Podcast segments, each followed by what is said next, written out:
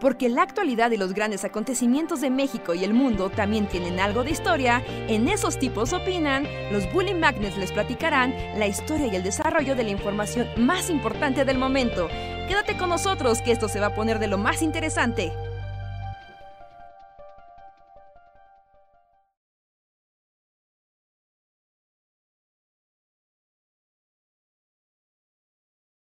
A ver, ya estamos dentro. Hey, ahí está, sí, hey. Hola amigos, ¿qué tal? Buenas noches. Bienvenidos al Bully Podcast en su edición número 192. Y es otro día más en el mundo pandémico. Bienvenidos. Yo soy Reinhardt. ¿Cómo están amigos? Hola. Hola, yo soy Luis. Y yo soy Andrés. Sean muy bienvenidos a otra tarde para hacernos mensos aquí un rato e ignorar la realidad o que nos pegue en la cara.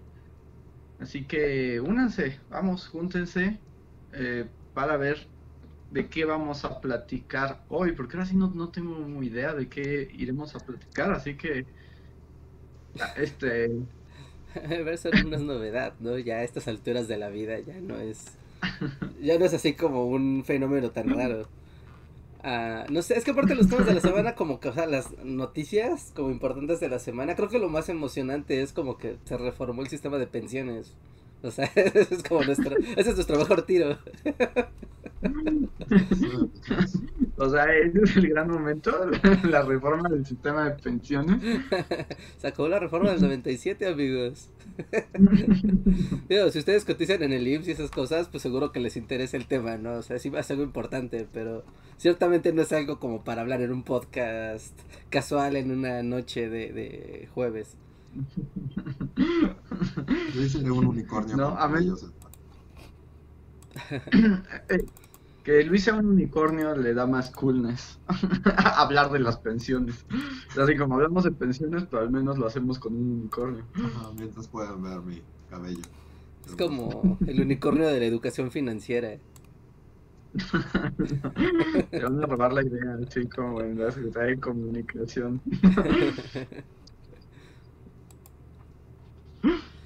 Sí. O que nos dicen aquí en el chat parece que es un tema de toda Latinoamérica, el tema de las pensiones. Ah, sí, porque yo vi que en Chile les iban a quitar las pensiones. Ya, en Chile tienen otro asunto porque tienen pensiones desde la dictadura. Pero, pues, o sea, como por ley a fuerza, ¿no? Tienes que estar aportando.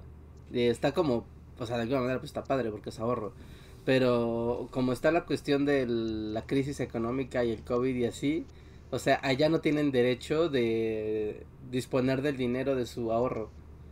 ¿No? Entonces, pues está bien horrendo, porque ahorita todo el mundo necesita dinero y tiene dinero, pero no puede disponer de, de él. Mm. Así que acaban de hacer una votación, todavía ahí está, en, o sea, ya está como encaminada, todavía no es un hecho, pero la idea es que la gente pueda disponer de, de su afore para pues estos tiempos difíciles.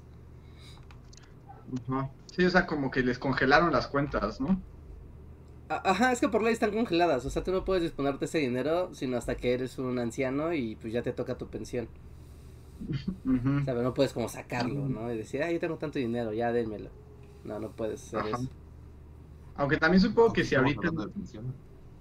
Sí, sí, que gracias a que yo insistí en no hablar de eso. It's happening. It's happening, el pensiones cast.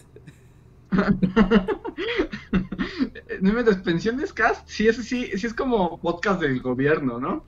Así como ¿No les ha tocado como cuando la radio secuestrada, o sea, como por el gobierno federal, y les empieza a hablar así como de cómo se ha reformado la ley de- del trabajo, de no sé qué, y es así como por media hora escucha a señores aburridos decir cosas raras. Sí, no, nunca he escuchado un podcast gubernamental. Sí, a mí me suena justo como en la como en la hora nacional, ¿no? En la noche. Y de que a veces pues tratan Ujú. de que sean como temas como felices, luego sí es como, bueno, tenemos aquí a un experto que nos platicará de manera muy breve y rápida la, importancia del nuevo sistema de pensiones. Tenemos aquí al licenciado Andrés Alba. Hola Andrés, ¿qué nos puedes platicar al respecto? Y es- Oh, y y siempre es ese formato, siempre, siempre, siempre es ese formatito. Eh, Que ahí también, como, bueno, yo voy a decir algo que, o sea, tal vez es como raro. No sé si lo había mencionado, pero a mí sí me gusta la hora nacional. Bueno, me gustaba la hora nacional. Wow. O sea, luego me tocaba así el domingo en el coche y era como de, ah, pues la, la verdad es que la hora nacional, pues tenía cosas interesantes, ¿no? O sea, excepto cuando llegaba el momento de don gobierno te platica, pero como que tenían cosas culturales y entrevistas y cápsulas, y estaba padre, pero aquí sí debo de decir que desde que llegó la 4T, o sea, la 4T reformó la hora nacional, ¿no? De hecho, sacó a los conductores viejos y metió unos nuevos. Sí, yo debo decir que mi cerebro como que no la procesa, es como el fútbol.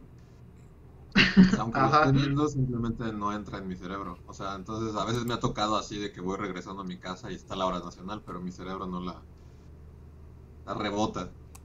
Ajá, se, se- se te resbalaba lo de que decía Pepe Campa. Sí, sí, o sea, sé que existe, pero... Bueno, y sí he notado que, que, o sea, a partir de este sexenio sí está más chafa. Sí, es lo que, o sea, a eso iba, porque a mí, te digo, tenían cosas interesantes, como había música, entrevistas, historia, o sea, muy inocuo, pero, pero era agradable, y a mí me gustaba decir como, bueno, al menos en la radio existe un programa que todavía trata de hacer cosas, ¿no?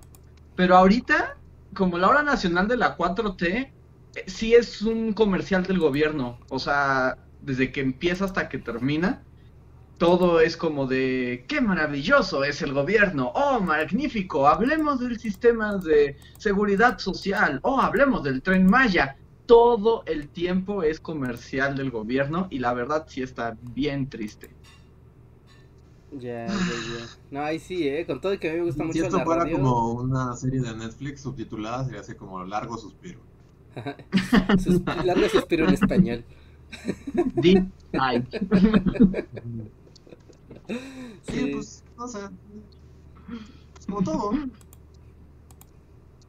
Sí, como que esta onda del el radio y todo, a mí me gusta mucho, pero la hora nacional no es algo a lo que le tenga particular cariño. Eh, y a lo largo de, lo, de las épocas, ¿eh? No, no creas que es de ahorita, ¿eh? A- ahorita es donde es Pepe Campa, tratando de hacerse gracioso con todo lo que hace y diciendo, miren, soy Pepe Campa, mírenme, mírenme, mírenme. No, ¿cuándo pero ya es corrieron a Para empezar. ¿es solo los fines de semana o es todos los días a partir de medianoche? No, es los domingos a la medianoche. ¿Solo los domingos a la medianoche? Sí, No. sí. Y está como en la hora nacional, que es como la primera media hora, y luego la segunda como que pasa al radio local. Y si la hora nacional es horrible, el de la Ciudad de México, que se llama Luces de la Ciudad, es 10 veces peor. Ah, sí. Sí, porque también es ultra gubernamental, pero además como te manda de regreso a los años 40. Es como volver a la M. Ajá, ándale, de pronto estás en AM cuando empieza como la, la versión local. Wow. Sí, no, ahí sí. No, es que cuando voy en el carro, así que es como el único lugar donde me puede cachar el radio a esa hora. Y es directo de, ¿sabes qué? Voy a poner música. Así, directo, así, sin Ah, cuestionamiento. escucho Esta es la hora. No, bye. Sin concesión alguna, así. no tienes oportunidad. No, es que yo, oh, no, no, yo una vez eh, escuché. Es que es muy raro, porque es culpa de Pepe Campa, es su culpa, particularmente. ¿Qué te hizo? Porque.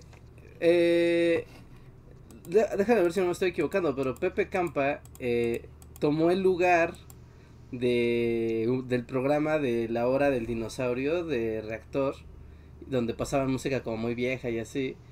Y entonces como que tienen otro vato, que era como, como un segundo conductor.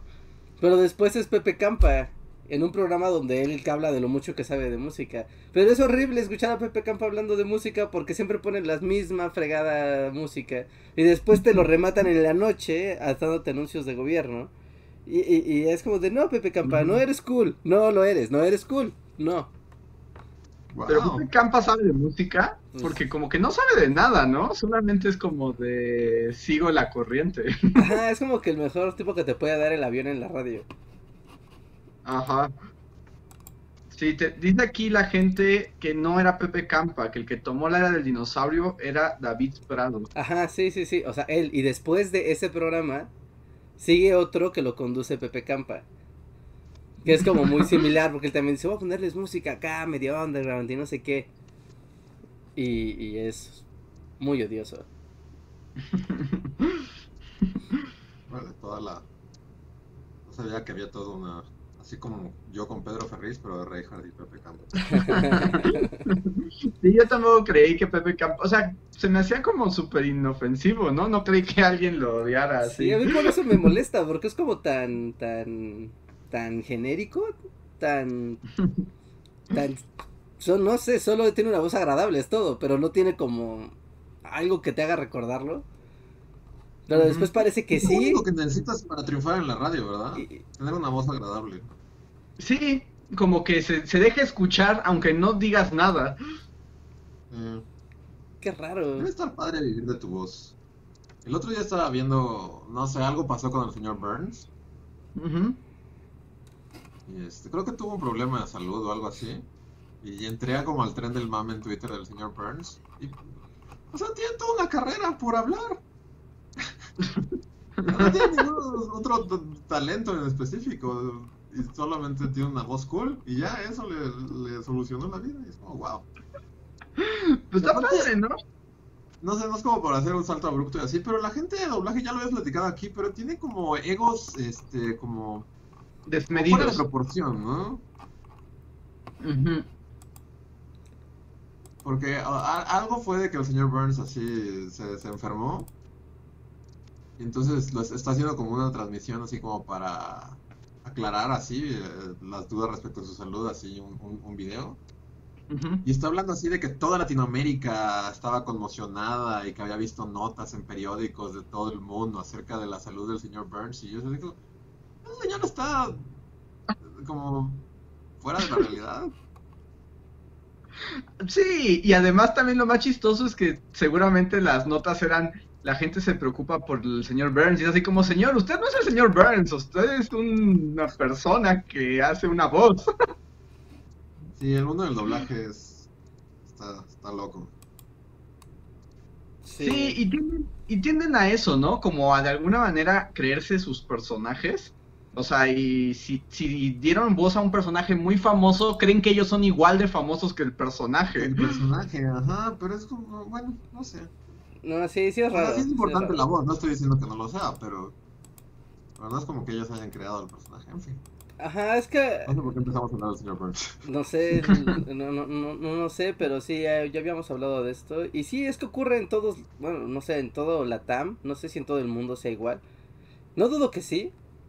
Que el actor de doblaje se casi casi es como si el personaje fuera de su creación, obra y, y hechura, ¿no? Y es como de, no, o sea, tú, tú eres como un accesorio, un accesorio de la serie, ¿no? O sea, no eres el creador de la serie, eres un accesorio para que la serie se ejecute. No tienes por qué tomarte toda la, el crédito y el amor y el cariño y firmar de... O sea, pero sí puede pasar que imagínate, tú pones a... No sé, ¿no? Dos filas. Donde está el... El dibujante de... Inserte la serie que tú quieras. Es más, a ver, esto es una así de titanes. De titanes de la gordura mexicana. ¿No? Supongamos ver, así ¿Frontier al mundo de un gato? a- algo que no va a pasar jamás en la vida. Pero imagínate que hay así, está la Comic Con México, ¿no? Y en una fila ponen a Akira Toriyama para que te firme tus Gokus. Y en la otra fila pones al actor de doblaje de Goku. ¿Qué? Es este Mario Castañeda, Ajá, ¿no? pones a Mario Castañeda. Ah, no, pues todo el mundo se va a ir por la voz de Goku. Ahí está. O, o sea, o seguramente muchos se van a formar dos veces, pero es como, no, no hay tiempo. Solamente te vas a poder formar en una fila. Solo en una fila. ¿Te firma el chino de allá o te firma el gordo de acá? Elige. ¿No? Y, y es que también este O sea, O sea, es que yo, yo, yo más bien, mi, mi asunto con los actores de doblaje es como de, o sea, yo entiendo que al darles la voz al personaje, o sea, son los que crean como, como el vínculo, ¿no?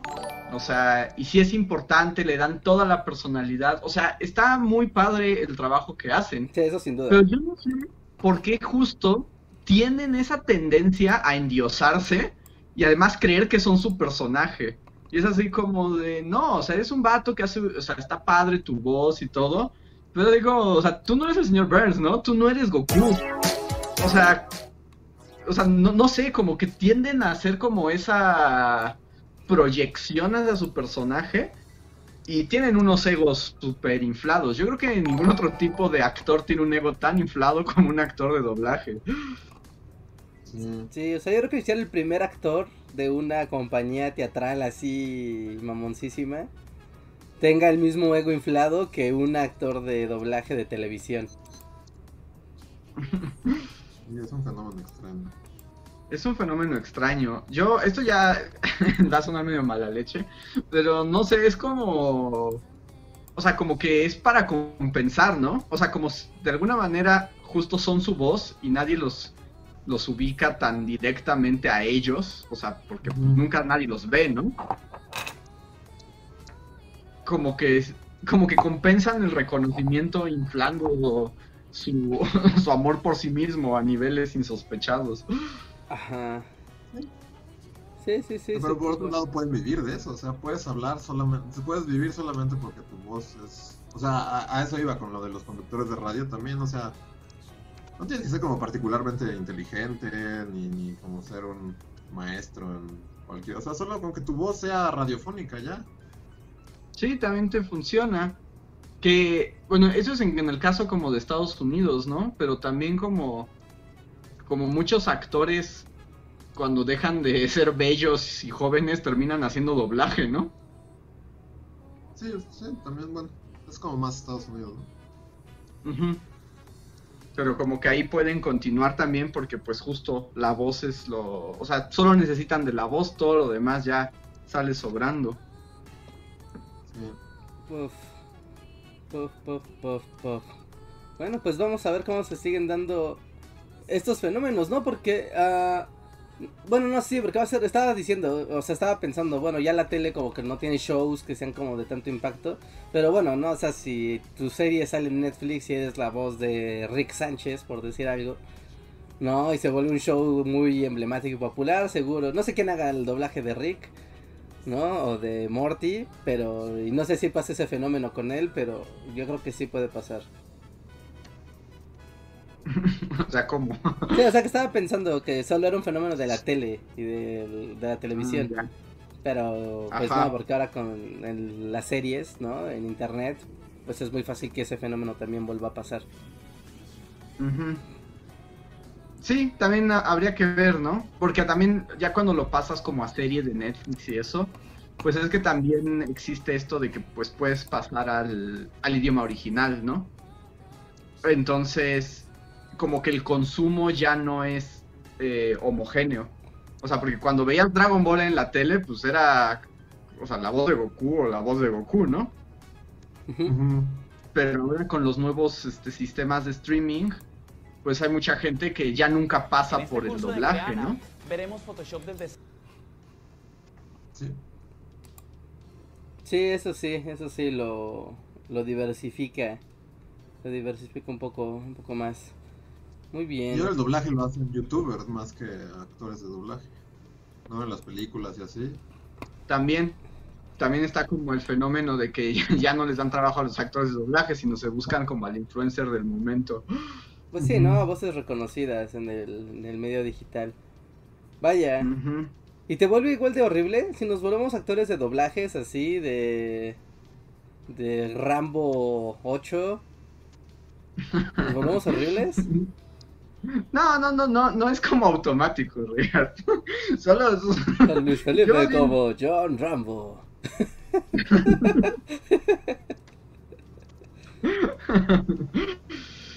que, que luego, por ejemplo, lo que pasa justo con los influencers es que luego como que dan sus voces a personajes que no cuadran con esas voces, ¿no? Entonces como que generan un efecto chistoso. Sí. Pues sí, ¿no? El entrenamiento Sí. que lleva un actor de, de doblaje finalmente. Porque puedes tener una voz muy buena.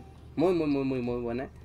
Pero aprender a gesticular y a entrar en situación con, con, lo que está pasando, eso es muy difícil. O sea, eso ya es la parte de actoral. Eso la verdad sí requiere un buen de práctica.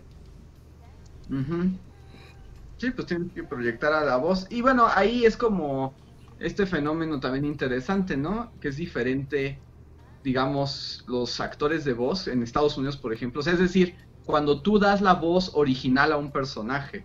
O sea, que de alguna manera, en, muchas cuestiones animadas, en muchas caricaturas, o sea, primero se graban las voces y a partir de las voces se realiza la animación y se hacen ajustes y se cuadra también al actor.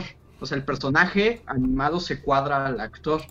Pero cuando llegas, a, por ejemplo, a traducirlas al español, más bien lo que haces es adaptarte a lo que ya está hecho, ¿no? O sea, el actor más bien se vuelve como un... tiene que seguir las pautas del actor original y de la animación. Sí, es diferente. Entonces, también supongo que como a un nivel actoral, o sea, también implica que lo que lo abordes de distinta manera.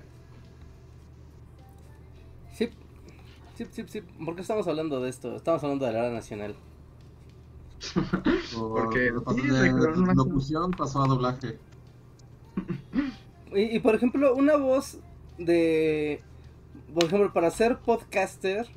No, podcaster acá formal, bien, ya saben, de programa ya, ya consagrado. Ellos no encuentran esa cabida, ¿verdad? Porque sí son como muy de nichos. No hay como podcast masivos, ¿o sí? ¿O ya existen podcasts que digas, uy, esto es masivo, todos lo escuchan? Y esta voz todos la reconocen. Ajá, en México. Bueno, en, en latino, en, en hispano, en hispanohablantes. No, para no dejarlo pues en México. E, es curioso, o sea, porque apenas se está explorando. Como que eh, en Estados Unidos sí ya hay muchos, ¿no? O sea, ya hay podcasters que ya son como estrellas o de esas personas como que referentes. Aquí, la última vez que yo hice como una, o sea, como revisar quiénes eran las voces del mundo del podcast, es muy raro porque, o sea, los podcasts más grandes son los que son programas de radios de la gente de siempre, ¿no? O sea, el de Fernanda Familiar, el de Jordi Rosado.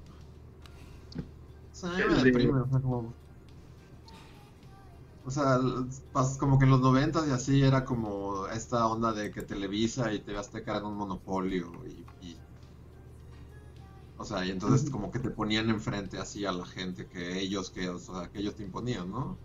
Luego como que el internet dio dio la oportunidad de que se abrieran precisamente eso, como las puertas para que, no sé, o sea, cualquiera persona pudiera, o, sea, y, como, como sucede en otros países, así hace un podcast y es como, es un güey X, ¿no? Es un güey que, salió del mundo del podcast. Pero aquí no, aquí, o sea, la gente sigue siguiendo a López Dóriga y es como... Sí. O sea, desde que estaba en Televisa es como raro López Dóriga. O sea, desde su voz, es como un señor borracho diciéndote las noticias. Sí, pues desde los 2000, ¿no? López que es como desde el 99, 98, ¿no? Que empezó a estar en las... En los espacios Pero todos, o sea, sí es cierto, o sea, todos los que tienen como, supongo que si vieras la lista de los podcasts en México, es eso, es pura gente que ya estaba ahí.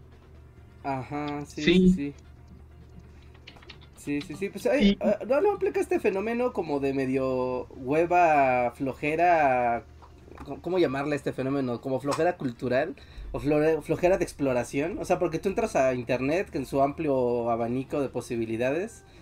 Pero pues es más fácil que te acercas a lo que yo conoces.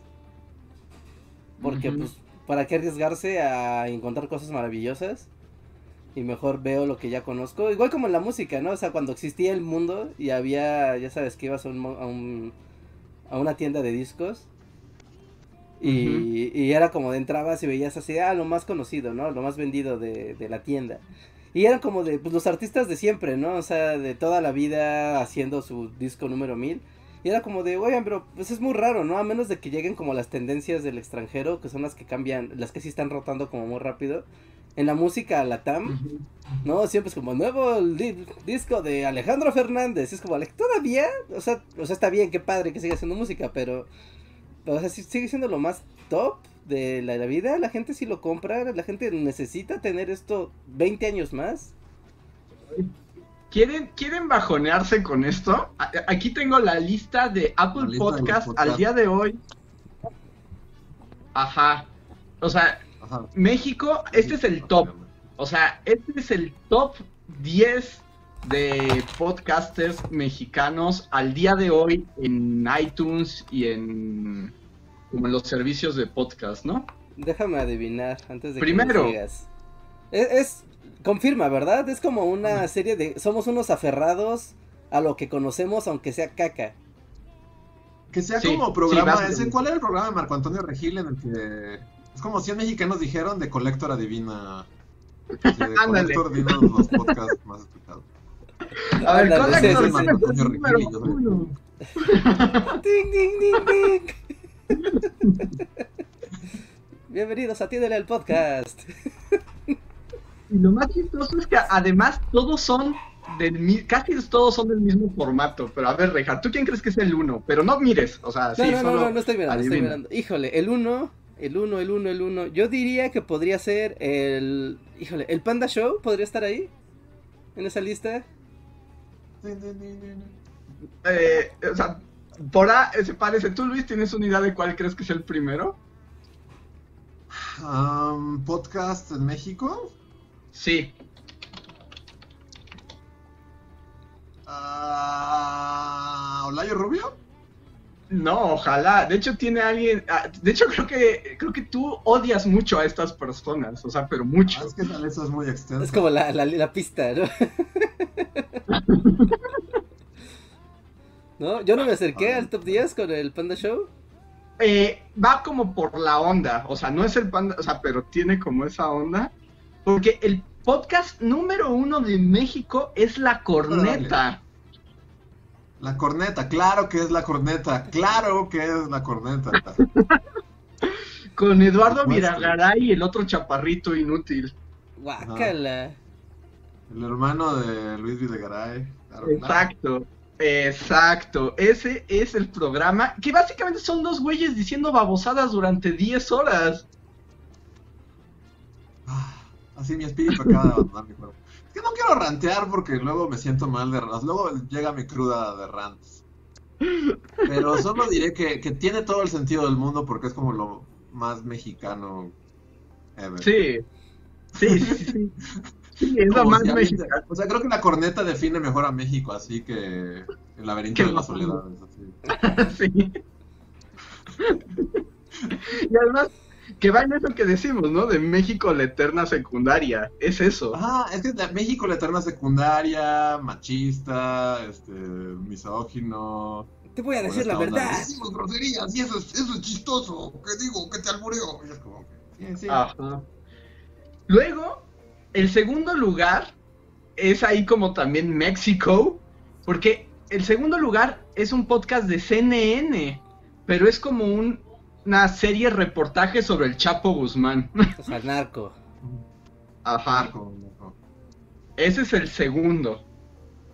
El 3, 4 y 5, según yo, son básicamente el mismo show. Que es como la corneta 2.0. Que son la Cotorriza Podcast. ¿Qué es eso? ¿Quién está ¿Qué? en la cotorriza? Sí, ¿qué, qué es un La Cotorriza Podcast? ¿Quién está ahí? Ricardo Pérez y Slobotsky. Que son como un Videgaray de la nueva generación. O sea, y de hecho, por ejemplo, Bueno, pues sí, ¿no? Es lo más escuchado, supongo que. si los pones así, lo primero que te salen es, estos vatos entrevistan a Consuelo Duval. Ah, sí, mira, que- ya vi imágenes, está Jordi Rosado. O sea, es como que ponen a su invitado en medio y es Jordi Rosado. Es pura gente de Televisa, sí. Sí, o sea, es lo mismo.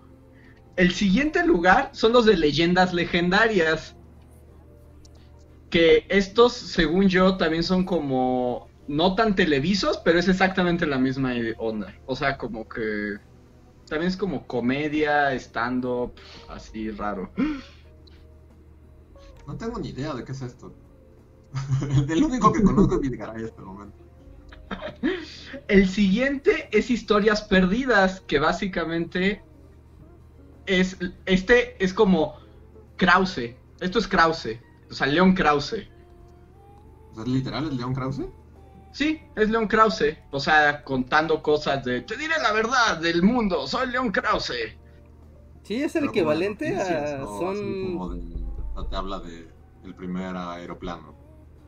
Ajá, o sea, como que te cuenta cosas y ya sabes, como su onda. O sea, como que cuenta historia, pero al mismo tiempo también como cuestiones de, de reportajes, de periodismo. O sea, es Eh, como la barra de las 11 de la noche del Canal 2 entre semana. Exacto. Ajá, más o Que va a menos. salir México siglo XX, así en cualquier momento. Así, básicamente el Canal 2 migró al podcast. Y el número 6, que además al parecer acaba de subir porque estaba en el 7, es Marta de baile. Ah, qué horrible es esa mujer. ¿Y saben quién está debajo de Marta de baile? Porque al parecer ahora también tiene podcast. Aislinn Derbez. O sea, el podcast de Aislinn Derbez. O sea, la conclusión de esto es que para triunfar en la vida tienes que estar emparentado con un ex secretario de... ¿De qué era? De- Exacto. ¿De qué era? Él era exsecretario de gobernación por un tiempo. Secretario de Gobernación. O un, un dictador malvado sudamericano. O Eugenio Derbez. O Eugenio Derbez. O si puedes Ajá. como combinar todos, pues ya. Sí. Sí, Wow. que aquí nos dicen amigos. La vida es más Estos fácil de si nacen en una familia de un dictador malvado sudamericano. Sí, que nadie, le- que nadie de esa gente les diga que tienen que esforzarse para que sus sueños se cumplan. Sí, que, que lo consiguieron desde abajo, picando piedra. Nada. Cualquier persona que te diga papá eso torturó gente en Nicaragua. tiene las tener posibilidades de el triunfar. conteo de los podcasts más visitados. Si es Nicaragua, no sé ni siquiera si es. Este, es un país de Sudamérica. Pues, Nicaragua hay, hay dictadura, así que hubo dictadura, así que puedes, puedes ponerlo sin bronca. Y sí, ese, o sea, y bueno, y más o menos sigue. Ya a partir de ahí, a, partir de ahí ya es como que se vuelve un poco más variado porque hay como, pod- o sea, como que hay stand-up, Loret de Mola, este, López Dóriga, eh, cosas como de emprendedores y de autoayuda, ¿no? Y Ah. TED Talks por alguna razón. Ya. Chale. Pero sí, es exactamente Televisa Time, solo que ahora en formato de podcast. Por ahí la gente está preguntando quién es hijo de un, dictador malvado. Es Marta de baile. Busquen, pongan de baile dictador. Y ya, deleítense. y averigüenlo. Ah, antes de que avancemos más en esto, hay que leer algunos superchats, ¿no? Porque se nos están juntando y seguro se van a desaparecer en la nada. Que les agradecemos mucho sus superchats y recuerden que es una manera también si ustedes deciden, eh, quieren que hablemos de otra cosa, quieren hacer su comentario, etcétera, pónganlo en el superchat y de paso nos ayudan a continuar con esta labor. El primer superchat de hoy es de Jonathan, que nos pone unas palomitas y ya no escribe nada, entonces asumo que más bien estaba preparándose para para empezar el ah, Sí, pues ¿no? como el- Jonathan. ¿Sí? ¿Tú lo ves? ya- Yo no encuentro. No, no, no. Ah, no, sí, ya lo encontré. ya, Ayer en perdón, el Jonathan. stream de Wikiseba, cuando siguió el turno de crónicas del Chiviscoyo, mencionaron que las aves son como dinosaurios, no la evolución de estos. Pues como dato, o sea, como que las aves no son la evolución del dinosaurio, solamente son. Tipo de dinosaurios. Ajá. Sí, también aprendimos Tenemos- que las aves y los pájaros no son lo mismo, aunque los usemos indiscriminadamente las dos palabras. Bueno, es que con Chiviscoyo siempre aprendemos mucho de aves, ¿no? Sí, sí, sí. De aves. Sí, sí, es como uno es hay un ignorante ante el mundo de las aves. Y mira, y justo. Crónicas del Chiviscoyo está en el chat, nos está diciendo que las aves son dinosaurios.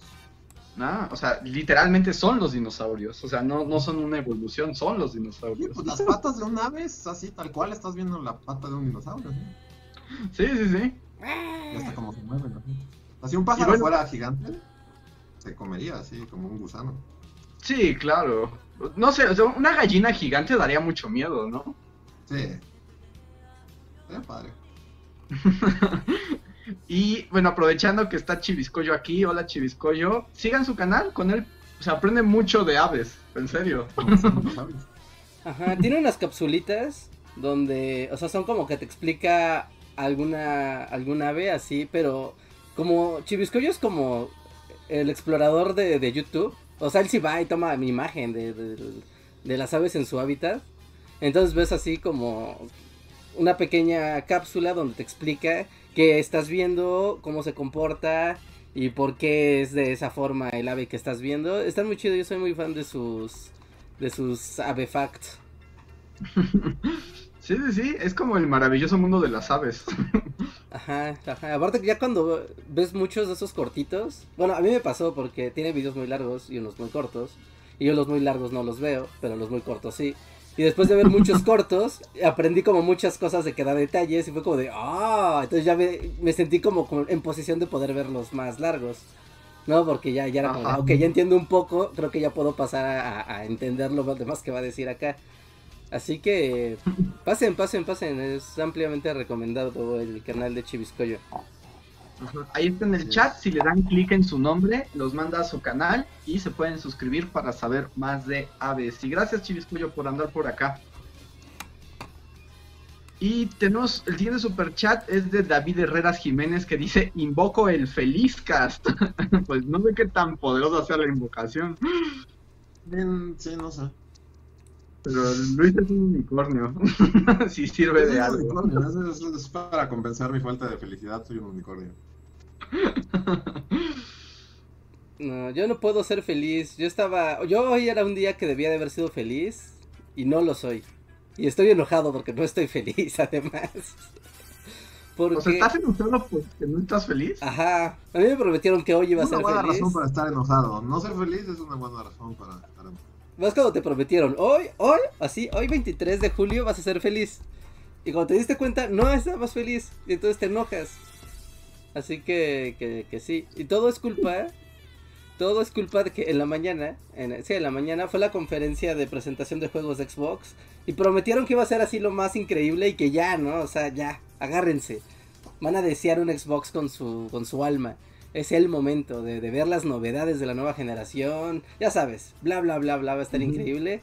Y no pasó nada. Vimos puros trailers todos piteros y estuvo bien feo. Y, y- y a mí me prometieron felicidad.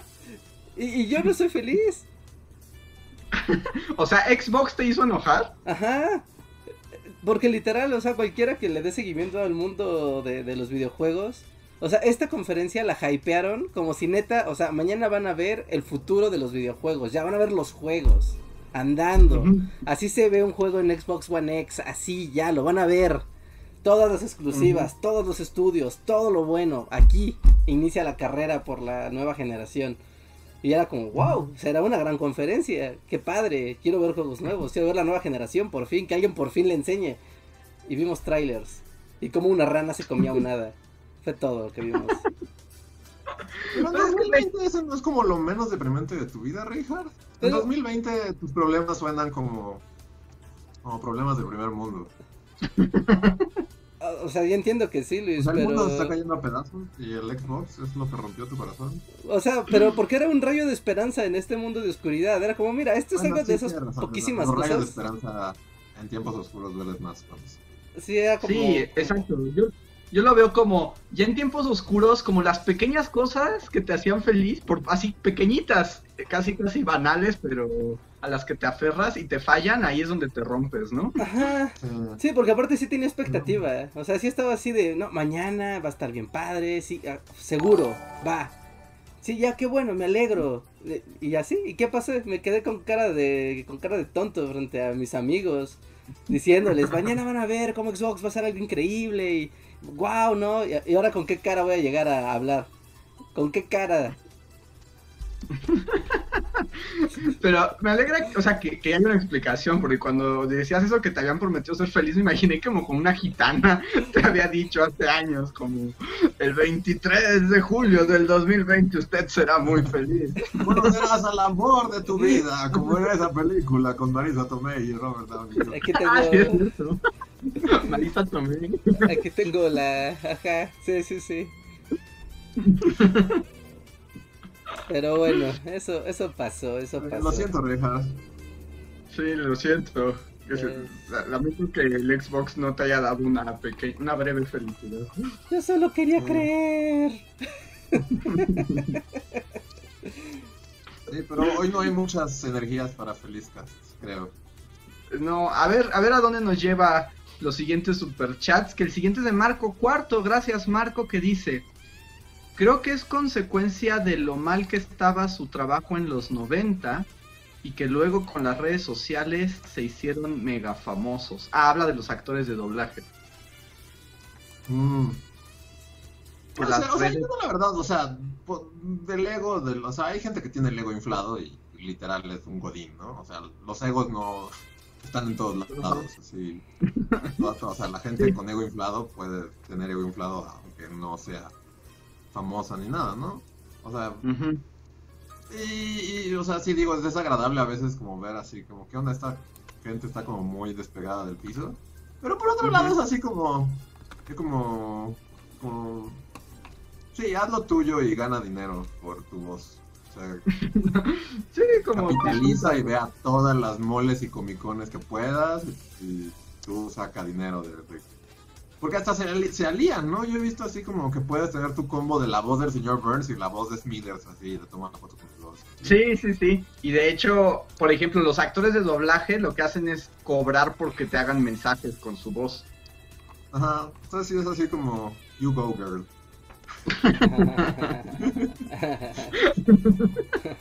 Y el señor Burns, sí. Sí, es como, la renta te tiene que pagar y si tienes que hacer mensajes en celulares, hazlo, señor. A ver, Burns. Sí, no, adelante, adelante. a ver, tenemos otro super chat, esta vez de Hernán Urosco, que pone Luis igual a John, Andrés igual a Paul, Reinhardt igual a Ringo, Antonio igual a George, signo de interrogación. No, sí. Eh, No sé, no- Pues ahí es A mí como me tocó Ringo, así que me voy a enojar. Sin comentarios. Pero Re- Reinhardt, mira, Ringo, o sea, Ringo era como, como el corazón de la banda. Cuando se fue Ringo, hubo un momento en el que se fue Ringo de la banda, ¿Así? en no sé la grabación de qué disco, y hay, hay una anécdota, creo que es el, ¿dónde está Octopus Guard? Creo que es el Be El blanco. cuando ya todos se odiaban. En el blanco. ¿Qué? Cuando todos Cuando regresó estaban así, dijo. Aparte nadie me aprecia y todos me ningunean en esta banda horrible. y se fue, y pues algo habrá pasado porque, tu- o sea, tuvieron que ponerle así su, su batería llena de flores. así, ¿En serio eso pasó? Sí. Y aparte Sí. era el más chido de todos, todos los demás eran nefastos, o sea, eran... eran... La neta sí, la neta sí. Sí. En especial, o sea, si de nefastez vamos, a mí me tocó el más nefasto de todos. O sea, me gusta John y me gustan sus canciones y todo, pero el dude era bastante insoportable, era el más insoportable de todos. Ok, ok, ok, ok. A ver, tenemos un super chat de Oye Maxta que dice: eh, Un momento, entonces Mario Castañeda no es un no es un miembro de la raza Saiyajin. He perdido a un ídolo, menos al profesor Pizza que es real. Sí, pueden confiar en el profesor Pizza, él es real 100%. Él nunca te abandonará. El profesor Pizza jamás te abandonará, estará con ustedes. Muchas gracias, Maxta. Aparte vimos que Goku es americanista, ¿no? También. Ah, sí, bueno, ah, sí, es que, bueno, ya, ya tuvimos esta conversación. Recuerden, pueden ir al podcast que se llama Goku es el América, ¿no? Gran título. Pero el que también hace como mensajes. No, Vegeta es. Vegeta es el mismo que, que salió a, a decir su verdad, de que él había sido la voz de AMLO es un peligro para México. Eh, creo que sí fue Vegeta. O, no ¿O sé. era Pícoro? Suena más la de Pícoro, ¿no? La que hacía esa voz de. Suena más la voz de ¿Sí es Piccolo. Piccolo? Sí, esa voz grave de... Y que luego salió a decir, yo dije eso, pero ahora me arrepiento, vota por AMLO. No va a arruinar la hora nacional. Como una promesa, sí, real. Promesa de campaña. Todos, oh, sí, bravo, bravo. Sí, sí, sí. A ver, Sí, estoy diciendo que fue Piccolo. ver. ¿sí fue Picoro? Sí. Es que estoy buscando. en Hola, soy. Piccolo Daimaku y te recomiendo que votes por López Obrador. Ajá, algo así fue en 2018. Dice Carlos II, voz, eh, voz oficial de personajes como Goofy, Woody, Alf y Picoro. Sí, es Picoro. Ah, es Woody. Woody creo que también es bien nefasto. Es el mismo. Ajá, sí. O sea, la voz de Wow, Woody. todos son horribles seres humanos. sí, son bastante nefastones. Saludos a todos. No, no creo que ninguno de ellos acabe en este. Eh, tenemos un, po- un podcast, un super chat de Arturo Guerrero que dice: Muy divos, muy divos esos actores de doblaje. Y luego los oyes anunciando colchones en la radio. Bueno, pues es que pues al fin de cuentas el trabajo, ¿no? No, el trabajo es el trabajo, ¿no? No, no, yo no, ya, ya no sé. O sea, en general ya, ya, ya soy un viejo que ve las cosas de manera más distinta. Es como, nunca hay que juzgar a nadie por, por trabajo. Es como, si tienes que anunciar colchones, pues anuncias colchones y ya no hay nada indigno en ello. Ajá, pero humildad, humildad, la humildad es algo importante. Ah, no, sí, sí, sí, totalmente. La humildad siempre, claro. No, es como, mira, sí, anuncio el Dormimundo y soy la voz de, no sé, ¿no? De quien sea. Es como, ah, ok, Ujú. va, va, va, es como, sí, sí, pues mi trabajo darle voz a todo lo que no tiene voz, como ese colchón. Exacto. A ver, tengo un nuevo super chat de Job Pineda. ¿O Job? ¿Así? Con las. Es Como Job. Job, el Así, sobrenombre. sí, no, así bíblico. ¿Oh, bíblico? Sí, sí. Y nos dice, por amor de Dios, suban el podcast a Spotify. Saludos. Saludos. y lo ponen en mayúsculas. Wow. Sí, de hecho puso el amor de Dios en minúsculas y el podcast en mayúsculas. Ese Job es un loquillo. Sí, sí, sí. Eh, pronto, pronto, pronto. Pronto, muy pronto, pronto, pronto. Un día lo haré. Y VFI nos dice, conocí a Gus Rodríguez y a un actor de doblaje en un evento. Por mi boleto podía hacer fila para el actor, pero para el resto cobraba. Gus, enfermo, cerró el evento y no cobró por fotos ni nada. Bueno, es que Gus Rodríguez era un gran tipo. Sí, ¿no? Sí, era Una demasiado. De, de lo contrario, de alguien como muy chido. Exacto. Es que es eso, es como qué reputación quieres tener, ¿no? O sea, Ah, Gus. Rodríguez también era dios de los ñoños y también de Comic Con y todo, pero siempre se, se dijo y todo el mundo habla maravillas de él, ¿no? Que siempre fue bien buena onda, con todo el mundo hablaba, con todo el mundo participaba y no se las daba de diva. Ajá, ¿no? Y era buena gente con todos y así, o sea, como que era una persona humilde. Es que la humildad también es una, una virtud que te ayuda en el mundo laboral de, de mercenarios que hay allá afuera. Exacto. Sean como A Gus. ver, sean como Gus, esa es como la lección. Ah, Luego tenemos un super chat de Trinidad. Que dejen ver qué dice, porque no. Trinidad. Hablando de ocupaciones, vocaciones y empleos. Reinhardt una vez habló del libro Lecciones para el siglo XXI, que propone que la inteligencia artificial creará una nueva clase inútil. ¿Qué opinan de esto?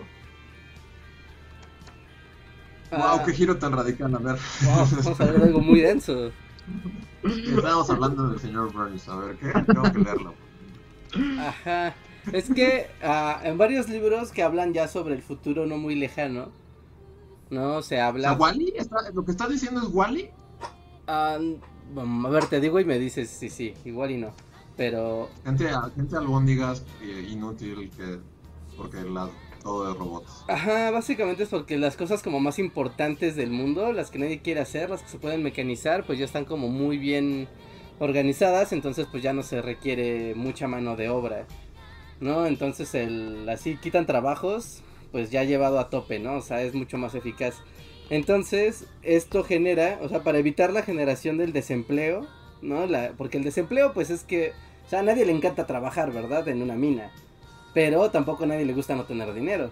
Esa es la, la, paradoja. Y entonces, que con esta creación de, de, implementar inteligencia artificial en sectores productivos masivos, se genere tanta riqueza o tal cantidad de riqueza que se pueda tener un salario mínimo universal para todas las personas y eso, y eso cree pues toda una clase social que pues literal, ¿no? Se entregue como a este a esta manutención, ¿no? Del capitalismo ya te mantiene porque pues está produciéndose la riqueza y tú puedes ser inútil, o sea, mientras que consumas, o sea, tu, tu razón de existir es el consumo, es consumir.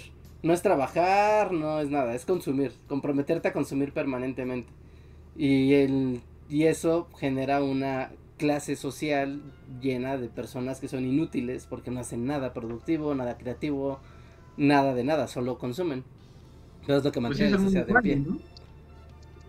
Ah, ajá, es que no, no, sé, porque es que no sé, no, no, ahondan mucho, ¿no? Cómo funcionan sus...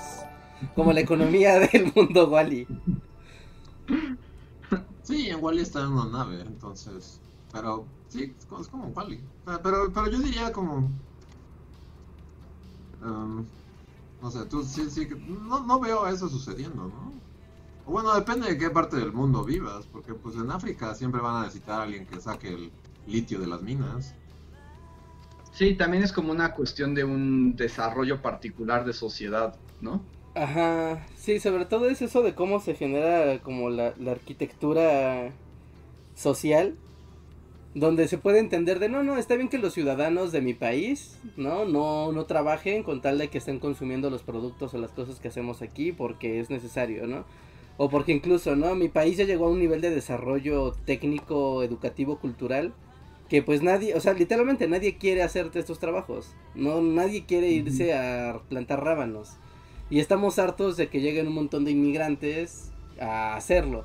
Entonces, ¿sabes qué? Mejor vamos a mecanizar esta parte y esta y nuestras clases sociales, nuestra sociedad va a dividirse en personas que no sé, ¿no? Estén en la academia, el sector industrial, en la manutención de estas máquinas, en muchos sectores, pero que tú por el solo hecho de pertenecer a esa sociedad que es muy rica, abundante y mecanizada y automatizada, pues te permite el ocio, el ocio así en su sentido más puro pero solo en estados, nación como muy, con condiciones muy específicas. Así solo puede pasar en Noruega, ¿no? Ajá, no, eso puede pasar en Alemania, puede pasar en Noruega, puede pasar en un, buen de lados. No, no lo veo pasando en México, por ejemplo. No, bueno, ampliando como esto, ahorita que es como el mundo COVID y eso, en Europa, en los países ricos de Europa están teniendo un problemota porque pues cerraron las fronteras, ¿no? Entonces, normalmente, o sea, a ellos ya les pasa esto, de los alemanes, los noruegos, la gente de Dinamarca, pon el país que tú quieras de los países ricos, pues cultivan, o sea, tienen sus cultivos, pero siempre que es la temporada de verano, pues llaman a un montón de gente de los países balcánicos a pues que vayan a trabajar ahí. Les dan visas temporales y que vayan a hacer toda la labor de, de agricultura. ¿no? Y entonces pues ya, ¿no? Mágicamente se resuelve y los alemanes tienen vallas. Pero este año no, porque cerraron las fronteras por el COVID. Entonces lo que pasó es que las cosechas se echaron a perder porque nadie quería hacer eso. O sea, nadie estaba... ¿No prefirieron que se echaran a perder antes de que alguien fuera a cosecharla? Pues es que no había nadie quien lo hiciera. Literal, o sea, hasta la convocatoria... es como esas cosas que son como una especie de... No, no sé si meterlo en clasismo, sino como de roles hasta nacionales, como de yo soy rico y tengo un jardín y tú eres pobre y eres mi jardinero. no, o sea... Sí, bueno, un poquito de eso es lo que iba, que también como, o sea, el que haya trabajos y clases, o sea, como que también... es un poco como que el ser humano necesita esta diferencia de estatus sociales, ¿no? Porque si de repente ya todos fuéramos consumidores y así es como... ya no habría esta onda como de estatus de que yo... Justo eso, yo tengo un jardín y tú trabajas para mí, sino que todos somos iguales y entonces eso es comunismo y los ricos capitalistas no quieren comunismo. Ajá. Y además es que pierde, o sea, si todos pueden consumir igual y nadie tiene que trabajar, digamos, acabas con la explotación laboral y recuerden que eso es el producto de la riqueza. Ajá, ese gordo barbón que sabe. No sabe nada. sabe mucho, Reinhardt. Sigue siendo así, solo queda con robots. porque. O, sea, obviamente no quiere decir que todos podamos consumir igual. No, pero que tengas como un punto mínimo de consumo que mantenga tu, tu subsistencia, ¿no? O sea, que no mueras. ¿no? y ser totalmente casi casi negligente de ti con tal de que consumas, es como más por ese lado, ¿no? Pero no, no separa las clases sociales, ¿no? No las diluye, ¿no? Al contrario, es como de, pues sí, todos podemos consumir, pero hay cosas que yo puedo consumir y tú no. Y nunca podrás consumirla, pero quita como el factor del trabajo, como el, o sea, como el trabajo físico de la ecuación. Y, y eso sí es como un poco, un poco, como difícil de verlo, hoy en día porque pues asumes que, no sé, ¿no? Las calabacitas llegan de un lugar a otro porque alguien las subió a una camioneta, a un camión, a un tren, a un barco. Y alguien manejó esos vehículos. ¿no? Lo asumes que hubo alguien haciéndolo, no una máquina simplemente llevando las cosas de aquí para allá. Asumes que el señor Amazon viene, toca tu puerta y te da tu paquete, no que llega un dron y simplemente lo arroja a tu puerta y ya. ¿No? Asumes que tu centro comercial pues, se llena mágicamente, pero hay gente que está trabajando atrás de eso administrándolo, en vez de un montón de máquinas que simplemente ponen jitomates apilados para que tú vayas y ya. O sea, esa es la parte que, que se puede quitar con tecnología, ¿no? Que ya se ha visto cómo se empiezan a, a remover, o sea, incluso meter gente a una mina, a picar y a sacar metales de lo que tú quieras también es como, bueno, podemos meter robots y pues si los robots mueren, pues qué importa, ¿no? No hay bronca. Y son mucho más, o sea, perder un robot en una mina, pues es mucho más barato que perder un ser humano en una mina, ¿no? Y compensarla a todo lo que implica, pues pagar, ¿no? La indemnización por, por un accidente. Ah, y, y, sí, o sea, va por ahí y ahorita como que la onda COVID como que acentúa un poco este proceso no por la onda tecnológica, ¿no? Sino por el bloqueo de fronteras deja ver que hay trabajos que la gente no quiere hacer y los tiene que hacer algo más y ese algo más puede ser una, pues sí, pueden ser pues máquinas, máquinas con inteligencia artificial que administren esta parte. O sea, incluso hay un, ya llevándolo como un sentido menos del trabajo, del trabajo duro. O sea, los, hay, hay como proyectos de enseñanza para niños y adolescentes. Donde igual, ¿no? Tienes como a tu pantalla flotante que te dice, hola Andrés, hoy vamos a aprender aritmética. Y te enseña. O sea, pero es una inteligencia artificial que trae el... O sea, que identifica los patrones de estudio de, del estudiante, sus tiempos, su, su, capacidad de respuesta y demás, y a partir de eso le va enseñando y le va dando la instrucción primaria, secundaria.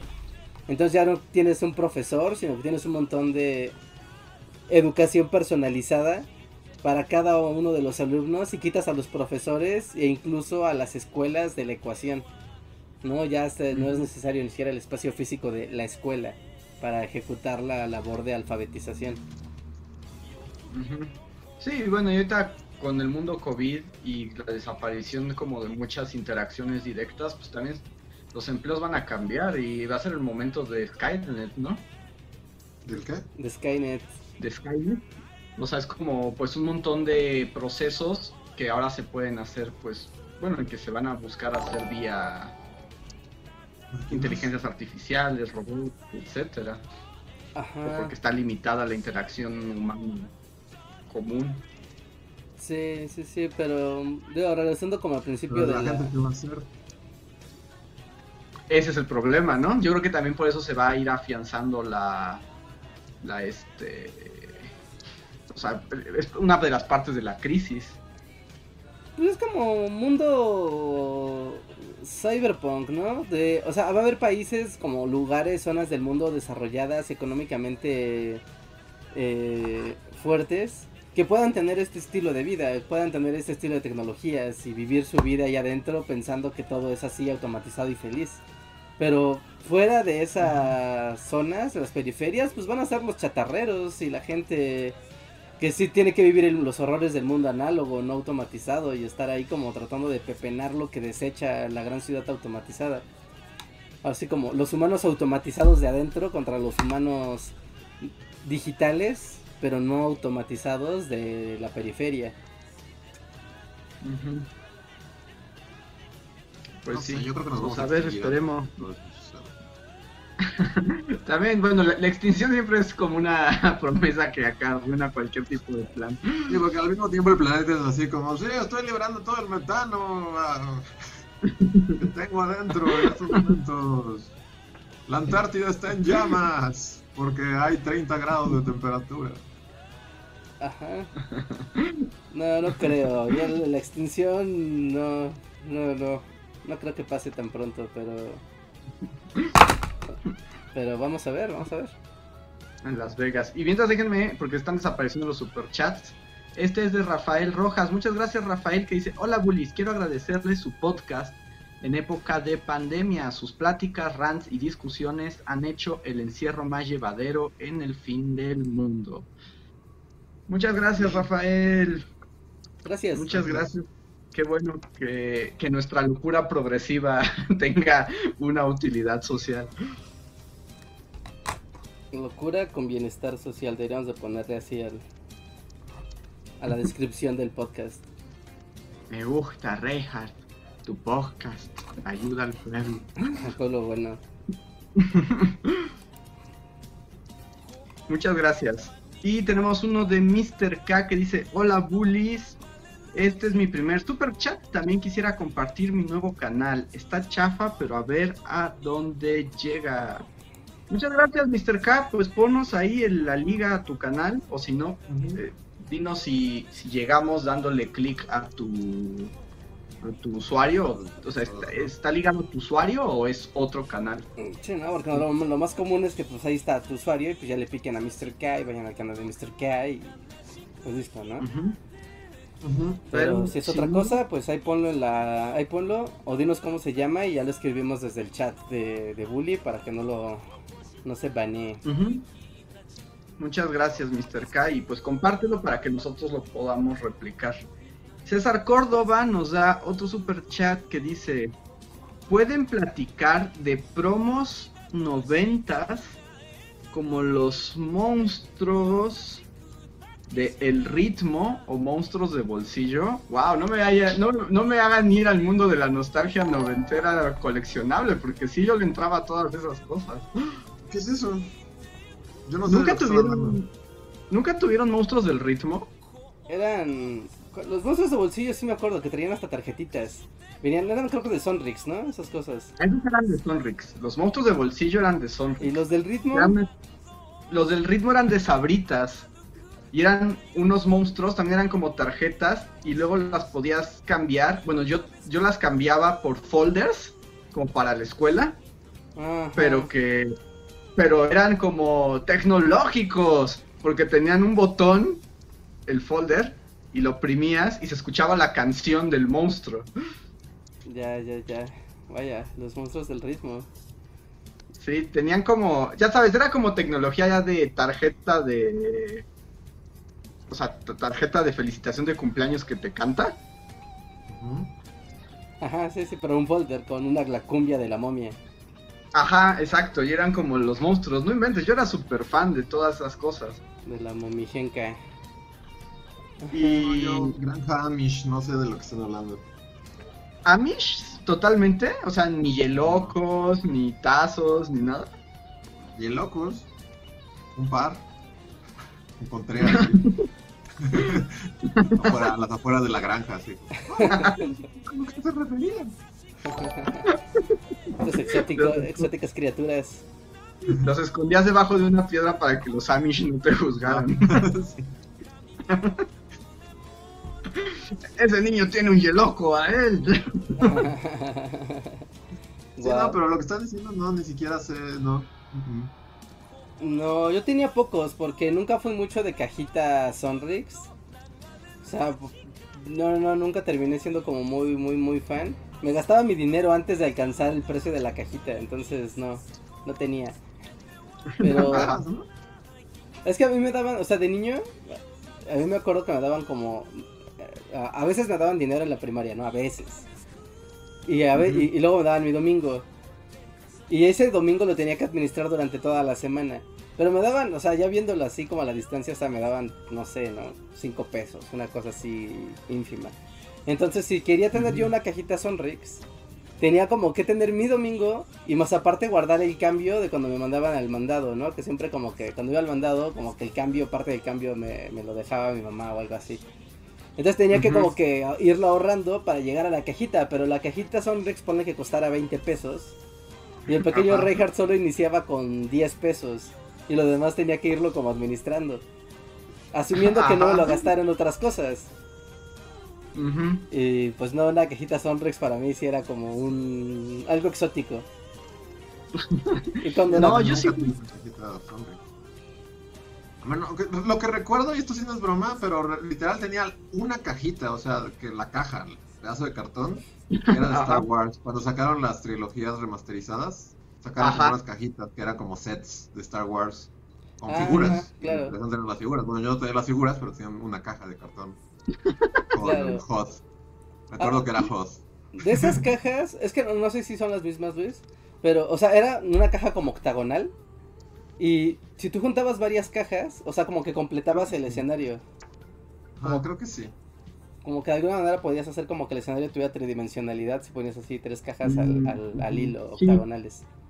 Sí, con la parte de atrás, sí. Yo debo decir que yo sí era un obsesivo de coleccionar todas estas cosas y yo era un niño bien loco. Y justo, por ejemplo, a mí lo que me pasaba era como a Reinhardt, o sea, me daban dos pesos para la escuela, ¿no? Me acuerdo que eran dos pesos al día. Imagínense qué tan viejos somos. Wow. Al día. Sí, O sea- no, porque, no, o sea, no, no, mientes. Porque yo fui niño cuando tú fuiste niño. Y dos pesos al día en aquel entonces no hubieran alcanzado para nada en mi, en mi tiendita. No, no alcanzaba para mucho. Me daban dos pesos, como, nada, o sea, por porque lunch, ¿no? Nada más eran como dos, así como... ¿Dos varos? O sea, Sí, ¿qué escuela pues. hacían? No mames, los chetos costaban como seis varos en mi escuela. No, costaban un peso, unos chetos. Era lo, Es que lo más tus elemental. escuelas eran más, más, este, más ricas que las nuestras, Luis.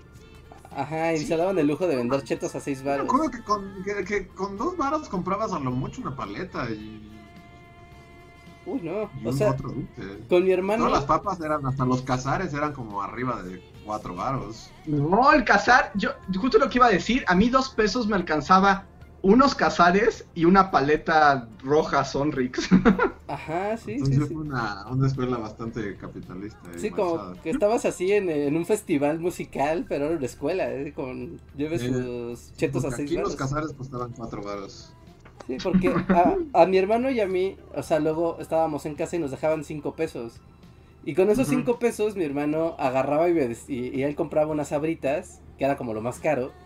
Unas papas sabritas, yo compraba unos chetos. Y con eso ya eran cinco varos. Y creo que nos sobraba un peso para una paleta o alguna tontería así. Con cinco pesos comprabas unas sabritas y unos chetos.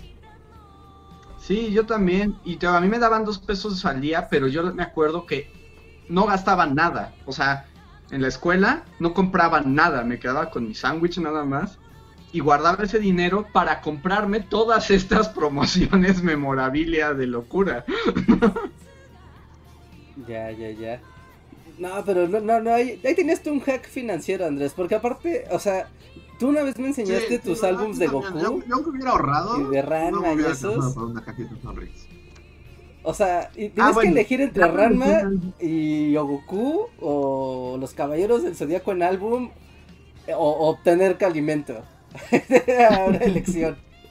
No, es que, o sea, es que mira cómo funcionaba conmigo. O sea, yo ya llevaba el alimento. O sea, o sea, el alimento ya, ya llevaba mi sándwich, pues. O sea, ya llevaba mi lunch. Ajá. Sí, sí, Y esos también, dos- o sea, Y esos dos pesos eran para dulces o cosas. Pero pues también me conoces, Reja. Yo no como absolutamente nada. Ah, bueno, esa es una ventaja estratégica. Entonces yo sacrificaba toda la comida O sea, yo no comía nada más allá de lo, de lo que me tocaba y todo lo gastaba en cochinadas. Le voy a pasar a este podcast a tu mamá. Así de, míralo señora, eso hacía. Eso hacía de niño. Ya lo confieso.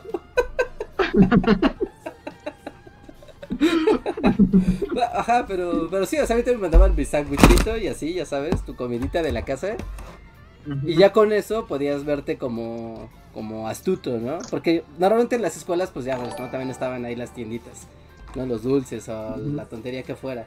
Pero sí, si los guardabas con empeño, sí, con eso te comprabas o tus sabritas o frutita o cualquier tontería. O ibas a la papelería, que normalmente era el de la papelería el que te vendía esas cosas, ¿no? Tus estampitas de Goku, ¿no? Tus estampitas de, de, de lo que tú quisieras.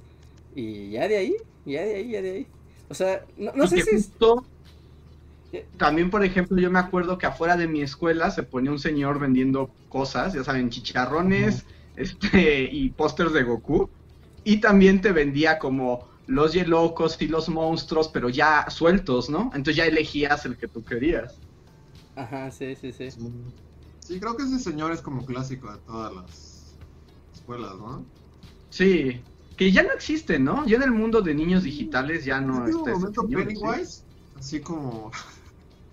Porque el, el, que vendía fuera de la escuela era el güero. O sea, era el, güero era el que estaba afuera con los dulces y justo las, las tarjetas de Goku y las cajas Sonrix y las canicas y las tarjetas de fútbol y así.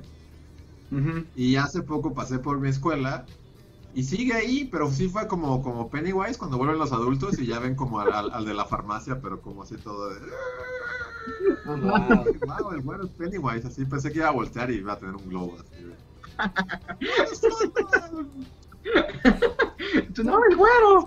No, o sea, sí, literal, fue el año pasado, yo creo, y ahí sigue vendiendo uh -huh. chingaderas afuera de la escuela. Es como, wow. Wow.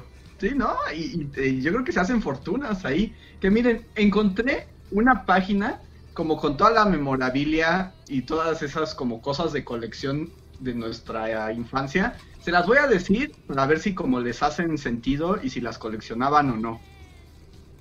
Uno, los Yelocos, en todas sus presentaciones. Sí, no, bueno, eso fue un fenómeno cultural, ¿no? Eso no había escape. Todo el mundo se enteró. Creo que tuve como dos y fueron de los aliens.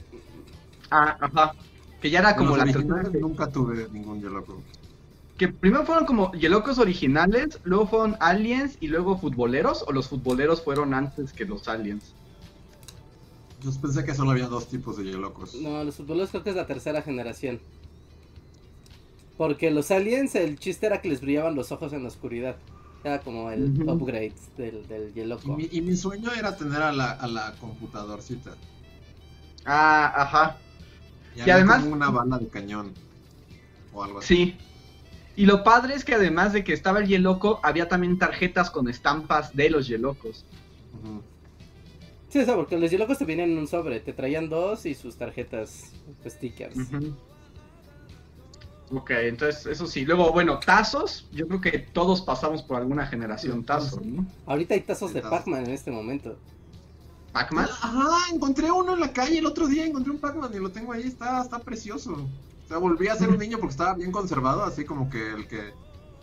O sea, lo sacó de la papa y lo tiró hacia la, a la calle. Y está el Pac-Man uh -huh. todo hermoso, así. Sí, sí, ahorita lo de hoy son los tazos de Pac-Man, es como... Es el, creo que, 50 aniversario de Pac-Man. Mm. Y ahora hay Pac-Man en los. A ver, álbumes que son como Dragon Ball y, y más monas chinas del momento. Mm, no. Uh, a mí me encantaban los álbumes de Dragon Ball, pero de Dragon Ball normal. Me gustaban mucho esos álbumes. Estaban muy, muy, muy, me gustaban mucho. Es que después no sé. algunas estampas de Dragon Ball, pero nunca tuve un álbum llegué a tener así como estampas. Ajá. Ah, esa caricatura que nunca he visto.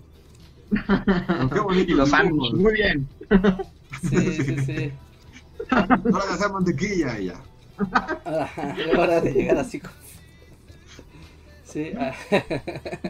sí, sí, sí, es que de los álbums de Dragon Ball a mí me molestaba mucho porque, o sea, los vendían, no sé, me imagino que eran dos editoriales los que tenían las licencias, Porque estaba, ¿no? Dragon Ball. Después Dragon Ball 2. Ujú. O sea que Dragon Ball 2 simplemente era como que la siguiente temporada o el siguiente bloque. Dragon Ball 3. Ujú. Todo lo que era Dragon Ball de estándar era como muy fácil de seguirlo. Pero cuando empezó en Z, empezó a haber álbums de Dragon Ball Z, Dragon Ball Z1, Dragon Ball Z2, Dragon Ball Z4. Después había otro Dragon Ball Z2, pero no eran las mismas estampas. Había estampas que eran de que tú pegabas con Prit. Y había otro que también era Dragon Ball Z2, o sea, era la saga de, de Freezer, pero eran autoadheribles. Y entonces no era el mismo álbum. Y empezaba a ser un, un Las verdadero eran las chidas, ¿no? ridículo. Eran más padres porque los que pegabas con Prit al rato se deshojaba todo el álbum. Yo amaba pegar con pegamento. Y yo así como para Sí, o sea, yo también, a- y de hecho, ¿Qué? Ah, bueno, solo como... Bueno, no, continúen con, con las... no, dilo, dilo, dilo. Ah, no, que como que volviendo a los tazos, solo iba a decir que... Me acuerdo que ya como al final, porque fueron primero los Looney Tunes, luego fueron los Tiny Toons, luego fueron los Tiny Toons giratazos, luego... O sea, y fueron como varias décadas de tazos, así. Al final había unos Sí. de los Animaniacs que nunca supe si eran si eran reales o era como... Pero eran como unos super tazotototes, así. Los grandes Es, que esos Ajá. eran de Sonrix. eran de Sonrix, estaban Ah. bien bonitos. Eran Sí, muy porque ese era bonitos. mayor tesoro, no sé. No me acuerdo dónde lo saqué, pero tenía como un par de esos y esos sí eran así. Y también eran flor había unos de esos tazotes que eran fluorescentes. Ajá, era- brillaban en la oscuridad. sí.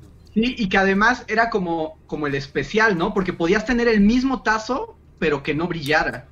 O sea, cuando te salía uno shiny, era como, eras el niño Sí, sí, o sea, tenías a los Animaniacs y pues vas que pues toda la parte de su cuerpo que es blanca brillaba y era como de wow, era como wow. ¿Sabes cuáles eran así míticos, legendarios, increíbles y con todo el amor de la tierra? Cuando estaba la película de Batman, que había unos juguetitos de Sonrix de Batman que también eran fluorescentes. Ah, Ajá. los de la película de Batman de 2, De- la del... Dos. De la segunda Ajá, de. Ajá, de la segunda película de Batman que tenía juguetes de, de Sonrix y todos eran fluorescentes. Aunque sea una parte pequeña, había uno que era Batman con las así extendido Ajá. y la parte Ese de atrás le brillaba. Había un pingüino, o sea, literal un pingüino completamente blanco y ese igual, ¿no? O sea, en la noche brillaba como completamente la pieza. Había el batimóvil que le brillaba la cabina. Había... había ¿Qué más había? El, el, pati- el pato... El pato, ajá. Ah, Ah, es una- curioso, ajá, y también estaba Gatúbela, Estaba Alfred. como con su traje super sexy. Estaba Alfred y a Alfred le brillaba la charola. Lo que brillaba era la Estaba, charola. estaba el Batimóvil también, me acuerdo. Sí, está el El batimóvil. Y había Batimóvil payasos estaba- también del círculo, Ah. del triángulo rojo, ¿no? ¿Cómo se llamaba? Pero también es como que es curioso, ¿no? Así como... O no sé si sepan la anécdota que... O sea, que... Ven que la película es como súper... O sea, Tim Burton le salió bien la 1 y luego para la 2 ya le dijeron, ah, eres libre de hacer lo que quieras, Tim Burton. Y entonces hizo como... O sea, al final de la película el pingüino está como escupiendo sangre azul, ¿no? Así... vomitando sangre y, y todo es como súper Tim Burton, así como súper oscuro. Y de hecho, en, aquel, en aquella época justo hubo toda una controversia, por eso lo menciono, porque hubo toda una controversia de que todas las marcas, así McDonald's y Coca-Cola y todas las marcas dijeron como, o sea, ¿qué onda? Esto era Batman, o sea, nuestra cajita feliz queremos poner a, a, al pingüino, ¿no? Un pinche Danny DeVito con colmillos arrancándole la nariz a alguien. Entonces hubo toda una controversia de que varias líneas de juguetes sacaron otros diseños, o sea, era, era otra gatúbela y otro pingüino y otro, o sea, que no son como la cosa horrible de Tim Burton. Sí, Pero lo curioso aquí, o sea, por eso como, como volviendo con la conversación, o sea, que, que es como mercadólogos arruinándolo todo, ¿no? Porque para nosotros como niños, esa línea de Sonrix que sí respetó como el estilo visual de... O sea, el pingüino era el pingüino y el batimóvil era el batimóvil y, y, y Gatúbela era su, su traje de piel acá. O sea, o sea, nos encantó y hasta la fecha lo recordamos. Y yo me acuerdo que en aquel entonces tener uno de esos era como, no mames, o sea, si tenías el pingüino o lo que sea era lo máximo. Claro, porque era él lo que había visto, era como, ¿no? asusta a los niños. ¡No me Ajá, asusta, pero- dámelo! Y el niño es como, yo quiero el pingüino que vomita sangre. Ah, Sí, no, sí, los me lo arruinan todo. Y esas cajitas Sonrix eran lo máximo. Sí. También, por ejemplo, también no, no me acuerdo por qué, pero sí tuve el batimóvil y al pingüino. Ujú.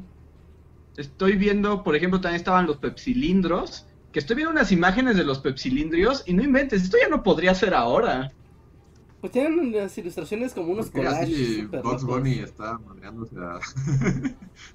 Buster Bunny se está madreando a a Babsy, ¿o qué? No, no, no. En los de los Looney Tunes, antes de que salieran los de los Tiny Tunes, están los de los Looney Tunes y son como escenas, pero son como los Looney Tunes ligándose a un montón de chicas en bikini. Ajá, ¿no? En la playa. Y hay otro en un Ajá. bar. Ajá. Bueno, no es y un bar, es como de, soy Box Bunny. ¿No quieres salir en mi pepsilindro? Exacto. Sí. Había unos de los picapiedra también, de los pepsilindros. Había, obviamente, los de los, los de los Looney Tunes, eran los de base. Había unos de Tiny Toons que eran como pepsilindros, pero más chaparros. Y esos cambiaban de Y cambiaban color. de color. Ajá. Esos cambiaban de color y, y así, nada. De hecho, hasta el día de hoy, o sea, día de hoy, así 2020, mamá mexicana que se preste, incluso así gente, gente ya mamá contemporánea que se preste, si ve un bote con un popote, le dice pepsilindro. Sí, sí, sí. Ya para acto reflejo le dice, ah, es un pepsilindro. Sí, es verdad. Sí, y, y luego olían chistoso, ¿no? Como cu- cuando se hacían viejos, te- como que el plástico era un plástico particular. Como que guardaban los olores. Entonces como que se iba Ujú. conservando ahí el agua de Jamaica. Y bueno, y ya nada más para terminar la lista que viene aquí, vienen por ejemplo los chinitos, ¿nunca tuvieron chinitos? Que es un chinita. Que eran como como de madera, los vendía, seguramente el güero en la, en la escuela de Luis los vendía, que eran como unas pulseritas con unos chinos chinitos de madera. Ah, ya, ajá, sí, los recuerdo. ¿Qué, ¿Cuál era el chiste de eso? Solo tenerlos, ¿no? Era como un... como de la suerte, Ajá, ¿no? cada había cada color tenía un significado y te daba suerte en algo. Ajá, sí, sí, sí, sí, sí los recuerdo. No, así no sé.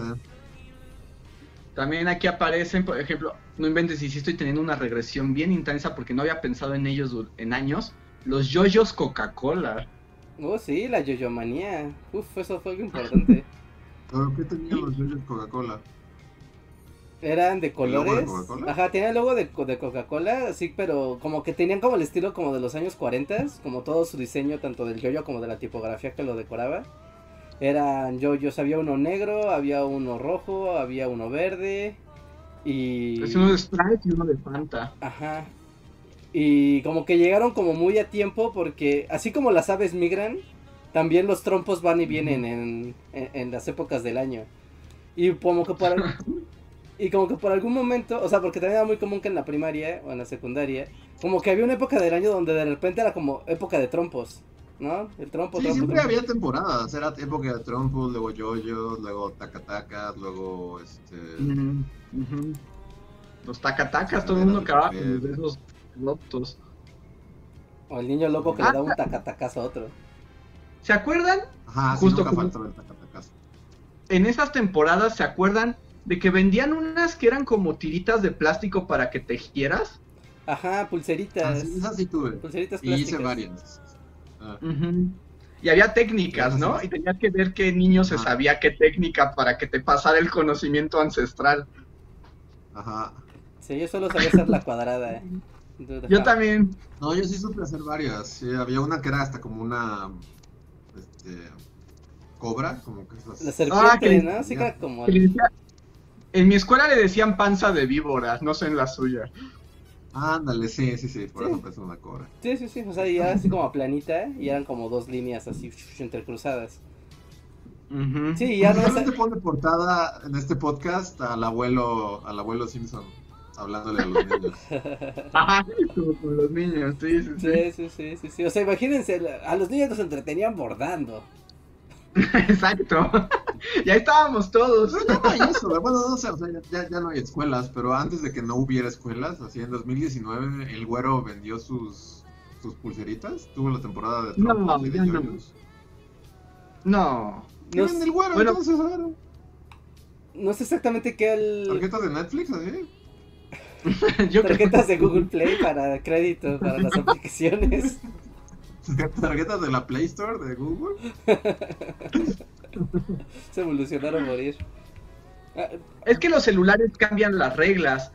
Pues yo cuando, o sea, la última vez que di clases en prepa, este, ya nadie tenía nada de esas cosas, todo eran los celulares. No, pero en la prepa ya no hay juguetes, ¿no? Sí, pero en la prepa ya no haces la panza de víbora, ¿no? Sí, no, ya, ya, no. Ah, Ni juegas con el trompo. sí, en la ni- prepa no. Ni hay No, en la ya no. A menos de que llegue el excéntrico que no, un día no, llevó Sí, Ándale, es como de, sí, de está- secundaria para abajo. Sí, está, pero sí, cierto, hay un niño raro que sí lleva esas cosas, ¿no? Y es como lo suyo en la prepa. Ajá, como que un día llevó y fue como, ah, sí, cierto, ¿no? Y ya, pero no, no, no era diario. En la secundaria, Sí. menos, y en la primaria ya es el éxtasis de, de todas esas, esas cosas. Pues hace poco yo pasé por una primaria y sí estaba ahí el de la, ya sabes, la clásica papelería y tenía su póster de Duncan, que era como la marca de los trompos y los yoyos por excelencia. Y ahí estaba, o sea, como que como que no ha muerto del todo la tradición del, del trompo. Y Está padre, o sea, es También, que ah, a mí la que sí me encantaba, me encantaba era la temporada de avioncitos de Unicel.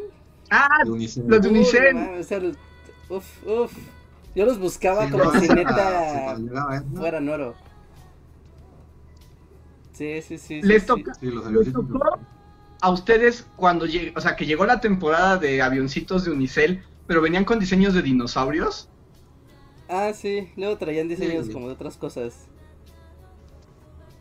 Sí, Los pero a mí justo me gustaba eso, que trajera como el diseño así de, este es un bombardero de la Segunda Guerra Mundial. Ajá. A mí me gustaban los diseños de dinosaurios.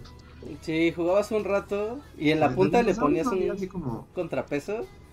Ajá, un plastiquito, porque si no, no servía. Ajá. Y luego algunos tenían hasta una Ah, hélice. Tan viejos.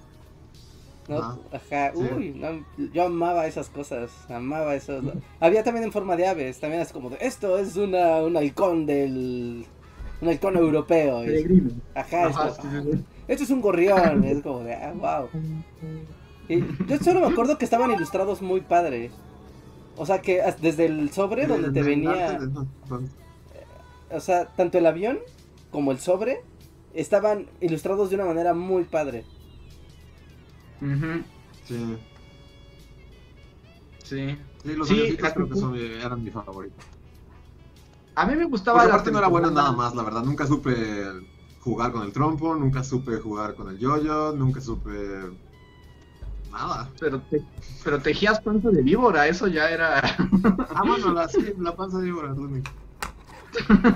Tamagotchi también, yo tampoco, nunca tuve un Tamagotchi, nunca.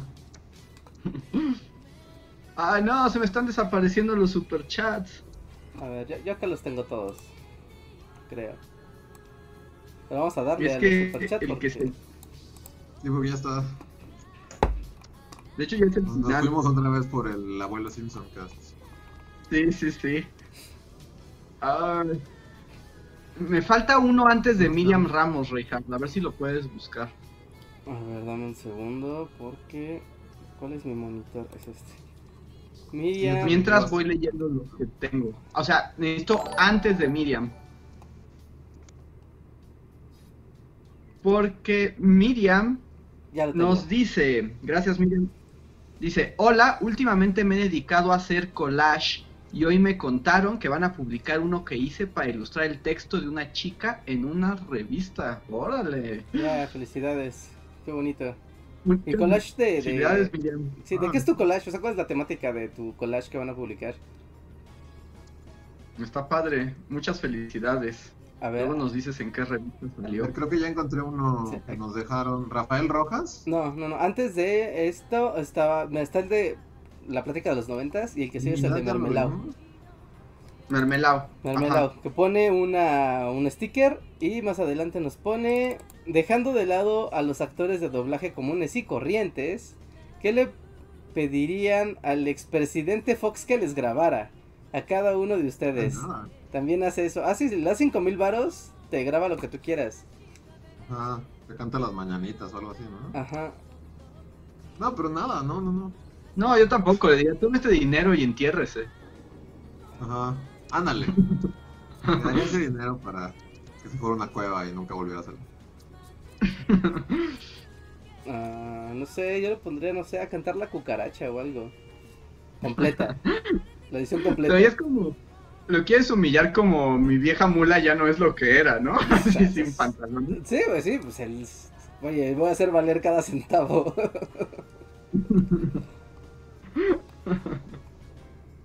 a ver, seguía Miriam y... No, ajá, que es el que acabamos de ver. Sigue Maxta. Después Maxta pone... Ah, Maxta Bros. Ah, ah, ah, ah. No, era Maxta con un diablito. Maxta con un diablito, aquí está. Dice, la atención vale más que la sangre de cordero. Pinche vida. Saquen mejor el Feliz Cast, algo menos denso. Bueno, está bien, se volvió Feliz Cast, ¿no? Se volvieron los recuerdos de los noventas al final. Así que estuvo, estuvo bien al final. Después sigue Trinidad. Trinidad nos deja un super chat donde nos pone. Una vez hicieron una lectura dramatizada de Shakespeare en un podcast. ¿Por qué no hacen algo similar con el juego Paloma? Que la última entrega sea épica. Wow. Pues van, O sea, vatos. pero con todos. Si quieren ser, ¿quién quiere ser? ¿Quién quiere ser el profesor? ¿Quién quiere ser el doctor? ¿Quién quiere ser el aristócrata? Lo malo es que ya está muy listo, ¿no? Ya, yo ya necesito las voces de Reinhardt con cada paloma. Así es la, la... Ya, ya viene el último hecho, yo ya capítulo. De hecho, ya este puedo notar como por tu pura inflexión de la voz a qué paloma estás leyendo.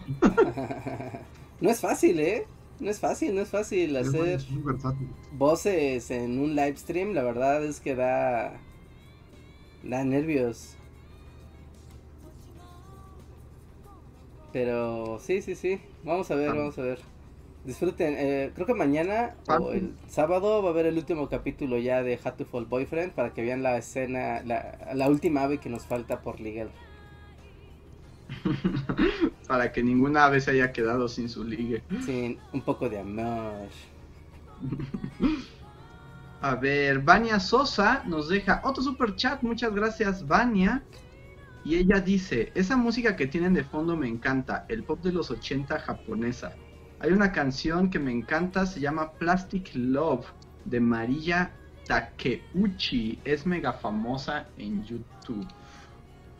Ah, solo puedo decir que hay que darle gracias a YouTube. Él es el que nos proporciona estas playlists para fondear el podcast. Y listo, la que tenga aquí el, el visual más bonito es la que queda. Y la música siempre es un misterio. Pero está padre porque hemos visto que les gusta mucho como la selección de YouTube. Así que está Y bien. esas no desmonetizan, ¿verdad? Pero es que como está tan bajito y como no dejamos de hablar, en el capítulo de el lunes sí desmonetiz- desmonetizó. Porque cuando ven que se nos cayó el podcast un momento, ¿no? Se cortó la llamada. Entonces ahí sí hubo silencio y me detectó, ¿no? Como una canción y me dijo, no, no puedes monetizar. Pero como YouTube ya te deja editar el video, pues ya corté ese pedacito y pues ya no pasó nada. Pero, pero sí, mientras que estemos parloteando, mira, no hay bronca, la, la música no es problema. Mm. A ver. Oye, Maxta deja otro super chat y nos dice: Curioso, yo en el CCH tenía la broma de dar la equivalencia en troles. Cuando un compañero presumía comprar algo caro, le decía: ¿Sabes cuántos troles acabas de gastar? Y lo obligaba a calcular. Los troles también fueron un momento de la vida, ¿no? Ah, caray, troles, ¿de qué? ¿De qué? Sí. Nunca tuvieron troles. troll. No, no, Ah, nunca que- tuve tampoco, pero o sea, supe que existieron. Sí, o sea, eran como troles, trolls así chiquitos y eran como, como si tuvieran, eran de cerámica o como algo así y estaban tallados Ah, como bueno, ¿no fueran estoy piedras. diciendo o no? Los, los que eran como de plástico y tenían cabello. Según yo, esos no nos tocaron a nosotros, ¿o sí? Esos ya es muy ochentas. Ajá, yo tenía O sea, trolls, yo pero lo eran de recuerdo así rebote. como de mi infancia. Yo me acuerdo Trolls que... así hubo- como... Sí, que hasta tenían cabello y todo. Yo tenía en la secundaria. Pero eran muy perturbadores, ¿no?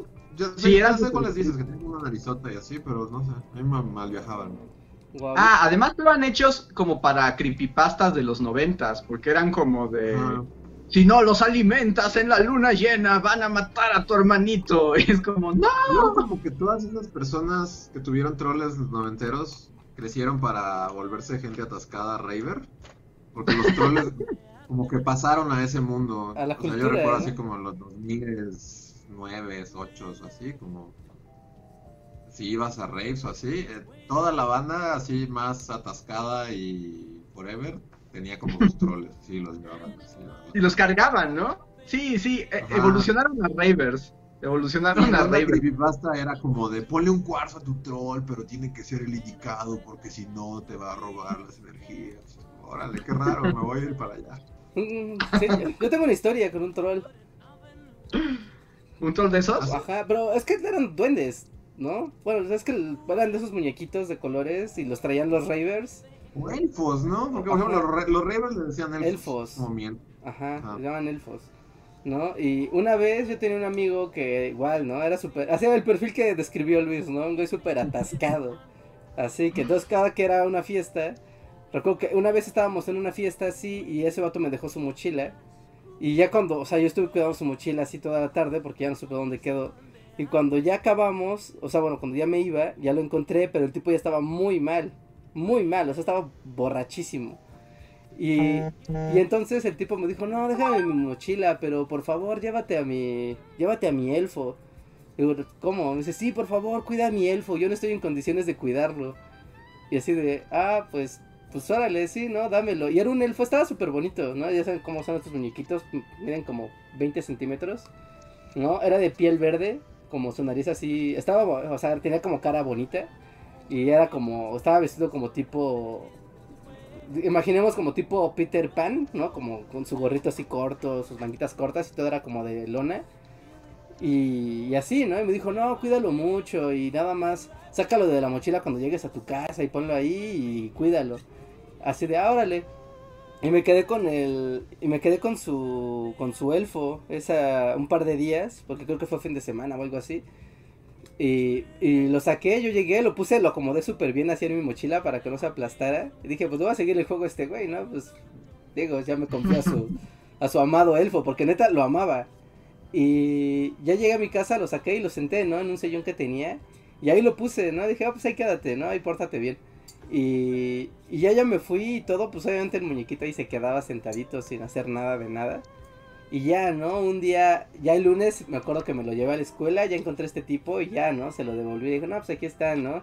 Ahí está limpio y sano y todo, ¿no? Ah, no, muchas gracias, qué chido, ¿no? Qué buena onda. Y días después me encontré de vuelta, ¿no? A ese vato ahí en la escuela. Y me dice, oye, no, es que te quiero agradecer mucho. Así de, ¿por qué o qué? Y dice, no, es que mi elfo ya me platicó cómo le fue en tu casa. Me dice que lo cuidaste súper bien. Y que, o sea, que se la pasó muy bien en tu casa porque lo cuidaste y lo tuviste en un lugar muy cómodo y que la verdad se la pasó genial contigo, que qué bueno que lo cuidaste tú. Y yo así de, oh, wow. Pues gracias, amigos. Sí, sí lo cuidé. O sea, porque sí lo cuidé, o sea, la neta sí lo cuidé, pero solo lo puse en un sillón y lo puse ahí junto con los demás peluches y fue como de, soy un buen elfo, es todo. Ya, ¿No? creepypasta, reja. Ajá, pero sí, o sea, y él hablaba con su elfo y su elfo le había platicado que yo había cuidado bien a su elfo. Y yo como, de, Era wow. como una Toy Story 5 de elfos y güeyes forever. Así que Woody termina. Unos güeyes. Unos Un raiders. güey drogadicto. Que yo nada más voy a contar una anécdota rápida, porque sí, ya los que tú dices, Reinhardt, eran elfos, y eran como nenucos, ¿no? O sea, como muñequitos. Como muñequitos, ajá. Y los otros eran troles, y eran más bien como figuras. Ajá, que son como más de cerámica, o sea, esos no, no son, no se mueven, ¿no? Ni siquiera se mueven, Sí. son- son- Y yo, por ejemplo, con los troles, esta es una historia, algún día les contaré mis tristes historias de campamento, porque a mí me mandaban de campamento, así, de niño, pero pues, son mis historias más trágicas de niño triste y no quiere estar en el campo, ¿no?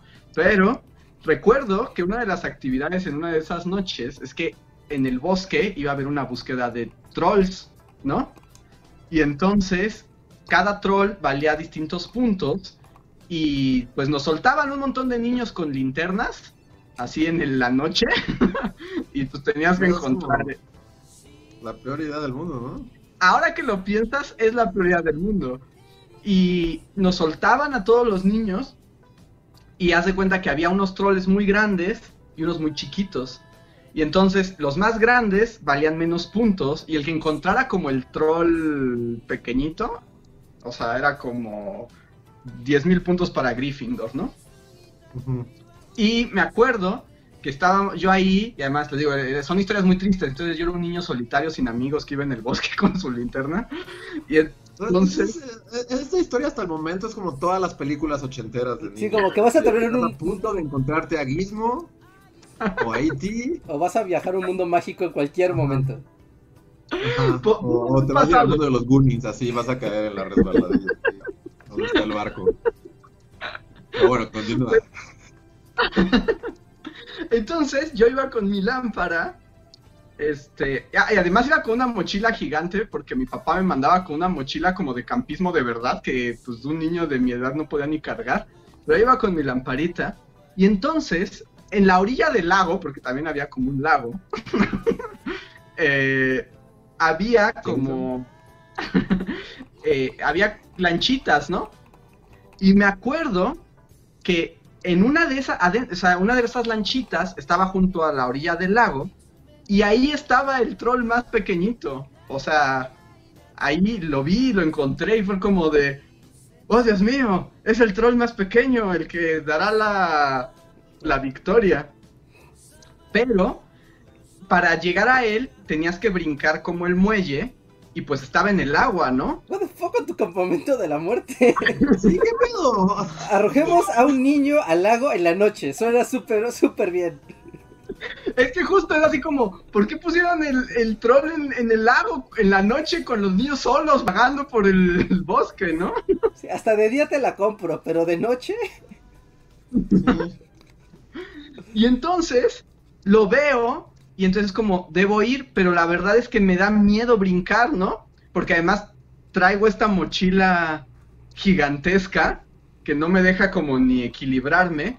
Y además yo era el niño del jardín secreto, ¿no? Entonces era todo preve- sea, como previsor y temeroso. Y dije, ¿y si brinco y fallo y me caigo al lago y estoy solo y es de noche, me voy a morir con esto, ¿no? El caso es que estaba ahí dudando y yo así estaba teniendo todos mis dilemas de niño de 8 años, de qué hacer, cómo conseguir el troll. Y en eso estuve tanto tiempo ahí que me acuerdo perfectamente que llegó una niña que era como dos años más grande que yo y fue así como pasó junto a mí, se asomó, brincó a la lancha, agarró el troll y se fue. Es así como si fuera un halcón y...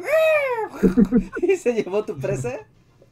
Y se llevó mi presa. Y todavía fue más triste porque es así como de yo encontré al mejor troll y lo perdí por no saltar a un lago en medio de la noche. No sé, como que suena que hay una línea temporal donde sí lo hiciste y tal vez es... Ya clausuramos el Y lago. un moriste y ahora eres una leyenda en ese lago. día se murió un niño. Ah, ahora se vuelve a quedar niños, es como, ay, se ahogó un niño. Y cuentan esa historia. Es que traía una mochilota, intentó saltar y se fue al fondo. Entonces, Y- Pero ya si le te metes en la noche, pues dicen que te, que te jala ahí al fondo. No, bueno, aparte le agregan lo del troll y entonces el troll le habló y lo convenció de que Ah, le dijo, ve por mí. Sí, en, en otro, en un universo paralelo eres una leyenda en un lago.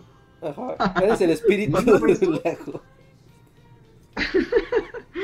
Eh, sí, o, o sí, eh, pero tienes razón, pude haber ido al mundo de los Goonies o algo así. Ajá.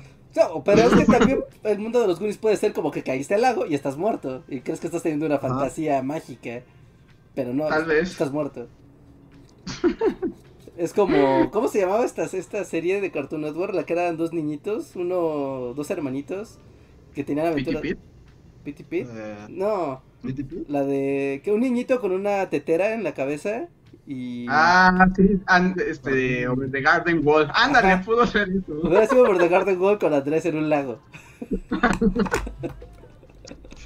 explicaría muchas cosas. Ah, y bueno, hasta ahí la historia. Luego les contaré más historias de campamento triste. Tenemos un super chat de Oye Maxta que... Ah, no, eso fue lo que dijo. Ese ya lo leímos. Mm, más bien sal, sigue Karen in Korean que dice, yo tenía mi colección de tazos animados de los Tiny Toons y tazotes Sonrix. Hasta recuerdo su textura y mi mamá los tiró todos a la basura. Sí, misma historia. ¿Qué te dijo? ¿Eres un Totalmente. niño grande? Igual lo de la textura. Me acuerdo que la textura era algo. Sí, La, la de los, este, de los Animaniacs era particular. eran, eran muy buenos. Tenemos ahora uno de Vania Sosa que dice: Se perdió mi pregunta. ¿En serio, Vania? Lo lamento. A ver, dice: ¿Ustedes han tenido una canción favorita que se les ha hecho explotar sus sentidos alguna vez? Wow, explotar tus sentidos.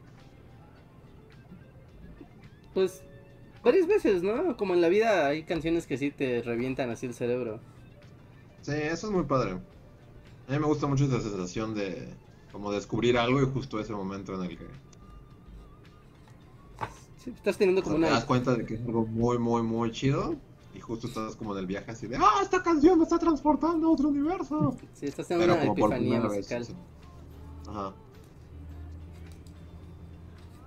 Yo no estoy seguro. ¿No, ¿Nunca has tenido una epifanía musical? Creo que no.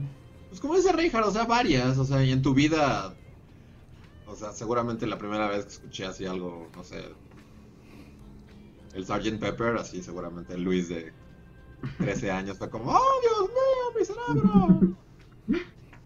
Pero así como canción favorita que... ¿Tú, No, a mí, por ejemplo, algo que, que una, no sé si no es mi favorita, pero es como que siempre logra ese efecto de ponerme como en trance así, en un trance chido, es ah, Autobahn de Kraftwerk. Es como la mejor canción para manejar del mundo, ¿no? En carretera.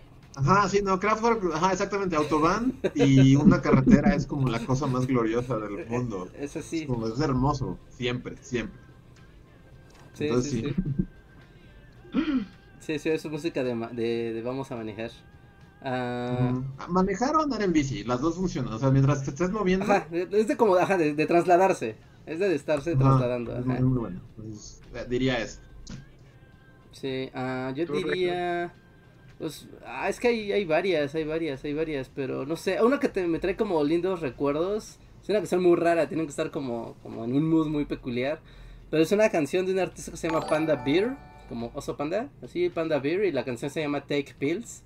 Y es como una canción que literal como que trata de emular lo que sería un como un pues sí, como un viaje como empastillarse. Entonces como que empieza una canción normal y se empieza a deformar, deformar, deformar, deformar, deformar, deformar, deformar.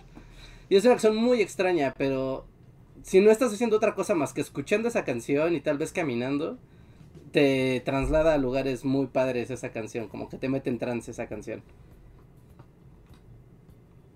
Mm. Pero sí, así como la última vez que me pasó, yo creo que sería con ese artista. Muy bien. Yo creo que esta, la- esta pregunta es como uso mi comodín de paso. Pero ni con música clásica, así, ni que digas así, escuché la novena de Beethoven y me le... o así. al O sea, sí, estoy seguro que sí, pero ahorita como que no se me ocurre. ¿no? Así como el soundtrack del brujero, acá las voces. eh, mientras estás matando así un, un troll. Y- O sea, sí, estoy seguro que sí, pero ahorita no, no se me ocurre. Bueno, comodín. Lo comodín, usaré mi comodín esta vez. Y ya vamos con los últimos super chats de la noche. Oye, Maxta nos da otro que dice, yo me refería al trolebús. Troles, como mis amigos eran del... ah, O sea, Ah. hablamos de troles durante seis horas ¿Por y Maxta nada? se refería al trolebús. ¿Hablamos de trolls por nada? Estoy- Trolebuses, claro, sí. ¿Por qué empezamos a hablar de troles? Claro que se refería a trolebuses.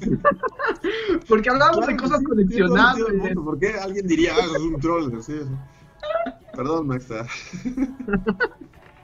No, Estábamos hablando de cosas coleccionables y cuando alguien llegaba con algo caro, él decía, ¿cuántos trolls vale? Ah, sí, sí, sí, tiene No, como... pero dijo, ¿cuántos troles? Como diciendo, o sea, que, que es, lo que te cuesta el transporte. Ajá. Pues aquí hubo un retorcimiento de la realidad. Sí, wow. A ver, Edisa GH nos dice, sería épico una colaboración de 31 minutos con Bully. Sí, sí lo sería. Como que sería. volvió, ¿no? 31 minutos. Pues háblele de nosotros a 31 minutos. Al señor Ujú. 31 minutos. Al señor 31 minutos, díganle que, que queremos participar. Este... Y tenemos... ¿Qué? Ah, sí, no, que justo en 31 minutos ahorita con el COVID hicieron una campaña justo para Sí. hablar, ¿no? Sobre todos los, los riesgos, cómo funciona, ya sabes, como un reportaje de nota verde del COVID. Pueden buscarlo en internet. Ah, yo vi él como su de no te vuelvas loco en tu casa. Ah, wow, ese no lo he visto. Nada más he visto el de. Oh, pero qué sería tan importante. Todos están tontos por usar cubrebocas. y después ya, ya sabes, historias bodoque. ¿Provocas? A ver, a ver, a ver. Ah, ah, ah. ¿Siguen ahí? Luis, Andrés. Sí, pero como que te trabaste un momento. Sí, va, se trabó un segundo la, llam- la- la llamada. Ok, sigamos. Sí. Sí. A ver, nos quedan dos superchats para terminar el día de hoy. Hideiki dice, las canciones de Tetris Effect son muy potentes. Es su recomendación. El mejor conocido como Tetris Drogas. Gran juego. Sí. Yo sí lo bauticé desde que vi el tráiler. Es que sí, es que eh, eh, está hecho para rave. O sea, tú vas a un rave, vas a un lugar donde vaya a ver así música electrónica, pones ese Tetris y está diseñado para tener como visuales que van como lentamente progresando, pero que son repetitivos, cíclicos, pero traen una música que es muy hipnotizante. Entonces, conforme te vas metiendo en el trance del Tetris, de la concentración, al mismo tiempo la música te está como envolviendo, envolviendo, envolviendo, envolviendo en música que es como de, pues sí, como de trance. Y es como una experiencia audiovisual súper loca el Tetris Effect. Y la música del Tetris Wow. Effect y los visuales de Tetris Effect. Like. Y tenemos un super chat de Mr. Strange. Muchas gracias, Mr. Strange, que dice: Hola, bullies. La última vez que fui a Ciudad de México terminé caminando en las calles de atrás del Zócalo y regresé bastante asustado al ver tres estatuas de la Santa Muerte a media calle y les estaban dando serenata. Ah. Como. Es como, bienvenido a Chilangolandia. sí, Mochilangolandia es como una santa muerte en el centro, como en cada esquina, ¿no? Sí. Sí, sí, sí, tenemos esa, esas tradiciones. Ajá. Ah, Es que aparte, cuando estás en el centro, pues es como de, ah, wow, todo el centro histórico, qué lindo. Pero si vas atrás de Palacio Nacional, literalmente entras a otra zona de la ciudad. Es to- Sí. otra es que el cosa. centro, pues siempre lo hemos dicho, no tiene ese efecto de que una calle en falso y ya. Sí. Terminaste con la Santa Muerte. Sí, sí, Y sí. el último super chat de la noche es de Maxta, que dice Maxta.exe ha dejado de funcionar. Sí, lo siento Maxta. Más bien nosotros crashamos. Y ahora llegamos al final. Otro podcast más. Otra noche más de podcast productiva. Muy bien, pues Así que vámonos de aquí, no sin antes recordarles que tenemos el video de perritos en el canal. Hay video Así en es. el canal, pasen a verlo, pasen a darle cariño, pasen a compartirlo y todo eso. Eh, también no olvide que tenemos el sistema de Patreon y de membresías con el que ustedes pueden obtener estos emblemas. Seguramente han visto que muchos en el chat tienen un escudito de Bully Magnets rojo. Eso es porque son miembros de comunidad. Ustedes también se pueden hacer de ese emblema y de algunos más conforme evolucionen en su en el sistema de membresías. Además de que van a tener acceso a nuestros stickers personalizados, los cuales no he actualizado.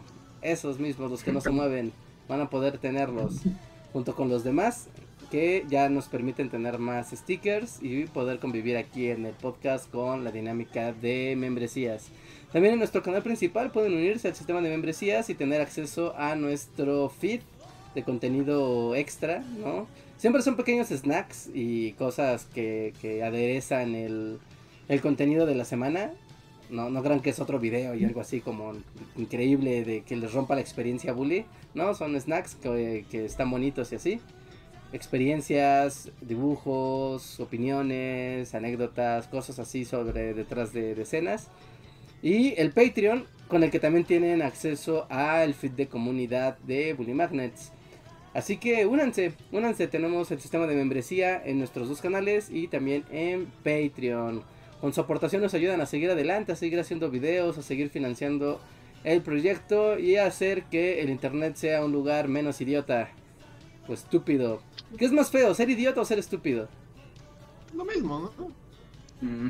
No, no es lo mismo, ¿no? Porque hay una enfermedad. La idiotez puede ser una condición médica, ¿no? O es- ¿En serio? Sí, ¿no? O la estupidez.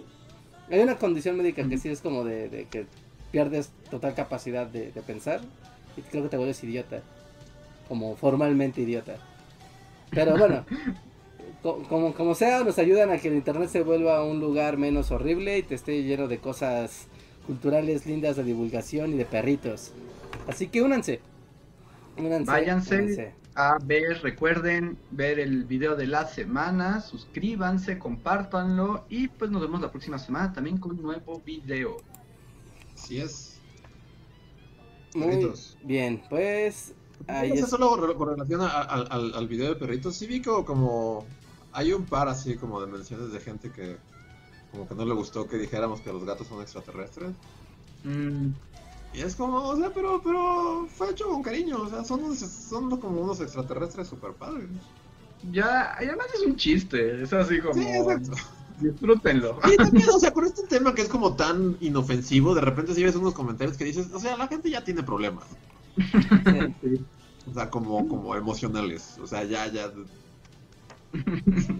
O sea, hay cosas de las que Sí. ya neta quejarse es. es Ujú. ya neta es Sí, rascarle. también como que, o sea, en general si hablas como de política o algo así, bueno, va, ¿no? Pero aquí sí vi algunos así como, como que a mí ya me hartó esto de generación, ahora generación de cristal, y ahora todo, es- y, y ahora para todo, es así como, Sí, o sea, hasta cosas en las que no, es como, es que la gente ya nada más está buscando excusas para ser nefastos, para nefastear, es lo que busca la gente. sí, no lo hagan. No, disfruten, disfruten el video, disfruten los perros, disfruten los gatos y no estén buscándole. Así que tres pies al gato. Ajá, Literal. Literal. Muy bien. Pues eso sería Pues- todo por esta semana, amigos. ¿Sí? ¿Sí? ¿Sí? Sí. Ok, ok, perfecto. Muy bien. Y ah, no olviden que ayer hubo participación en el canal de Wikiseba donde ah, estuve hablando de Mendel rápidamente y de su triste historia. Si quieren pasar a ver el stream de Wikiseba, ahí pueden ver como toda la como toda su serie de invitados que hubo para hablar del aniversario de Mendel. Y ahí Bully Magnets tuvo una participación donde se habló de la biografía de Mendel. Pasen, estuvo divertido el stream y todo eso. Aprovechen. Y Chiviscoyo también, que aquí está, supongo. todavía. Ajá, Chivisquero también estuvo por ahí hablando sobre... No, no, al final no entendí de qué, de qué estuvieron hablando porque hablan de muchas cosas, pero... Dinosaurios, ¿no? Por lo que nos dijo, ¿no, no fue lo de apoyo de dinosaurios? Genética en aves. Ajá, lo de las genéticas, ¿no? De lo de la genética y la reproducción en, en, en aves.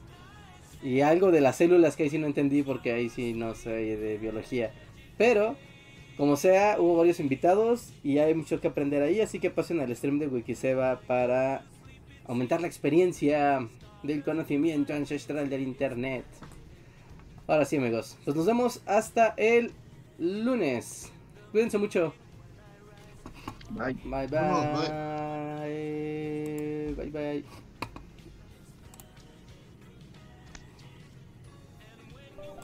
Porque la actualidad y los grandes acontecimientos de México y el mundo también tienen algo de historia, en esos tipos opinan, los Bully Magnets les platicarán la historia y el desarrollo de la información más importante del momento.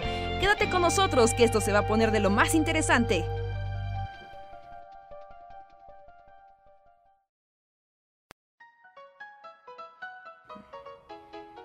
Síguenos en Facebook, Twitter y YouTube con el usuario Bully Magnets. También suscríbete a nuestro podcast en iTunes y en la app de Mixler para tener lo más nuevo de nuestros contenidos siempre a la mano. Deja tus comentarios, suscríbete, compártenos con tus amigos y recuerda, Bully Magnets, donde la historia en verdad es divertida.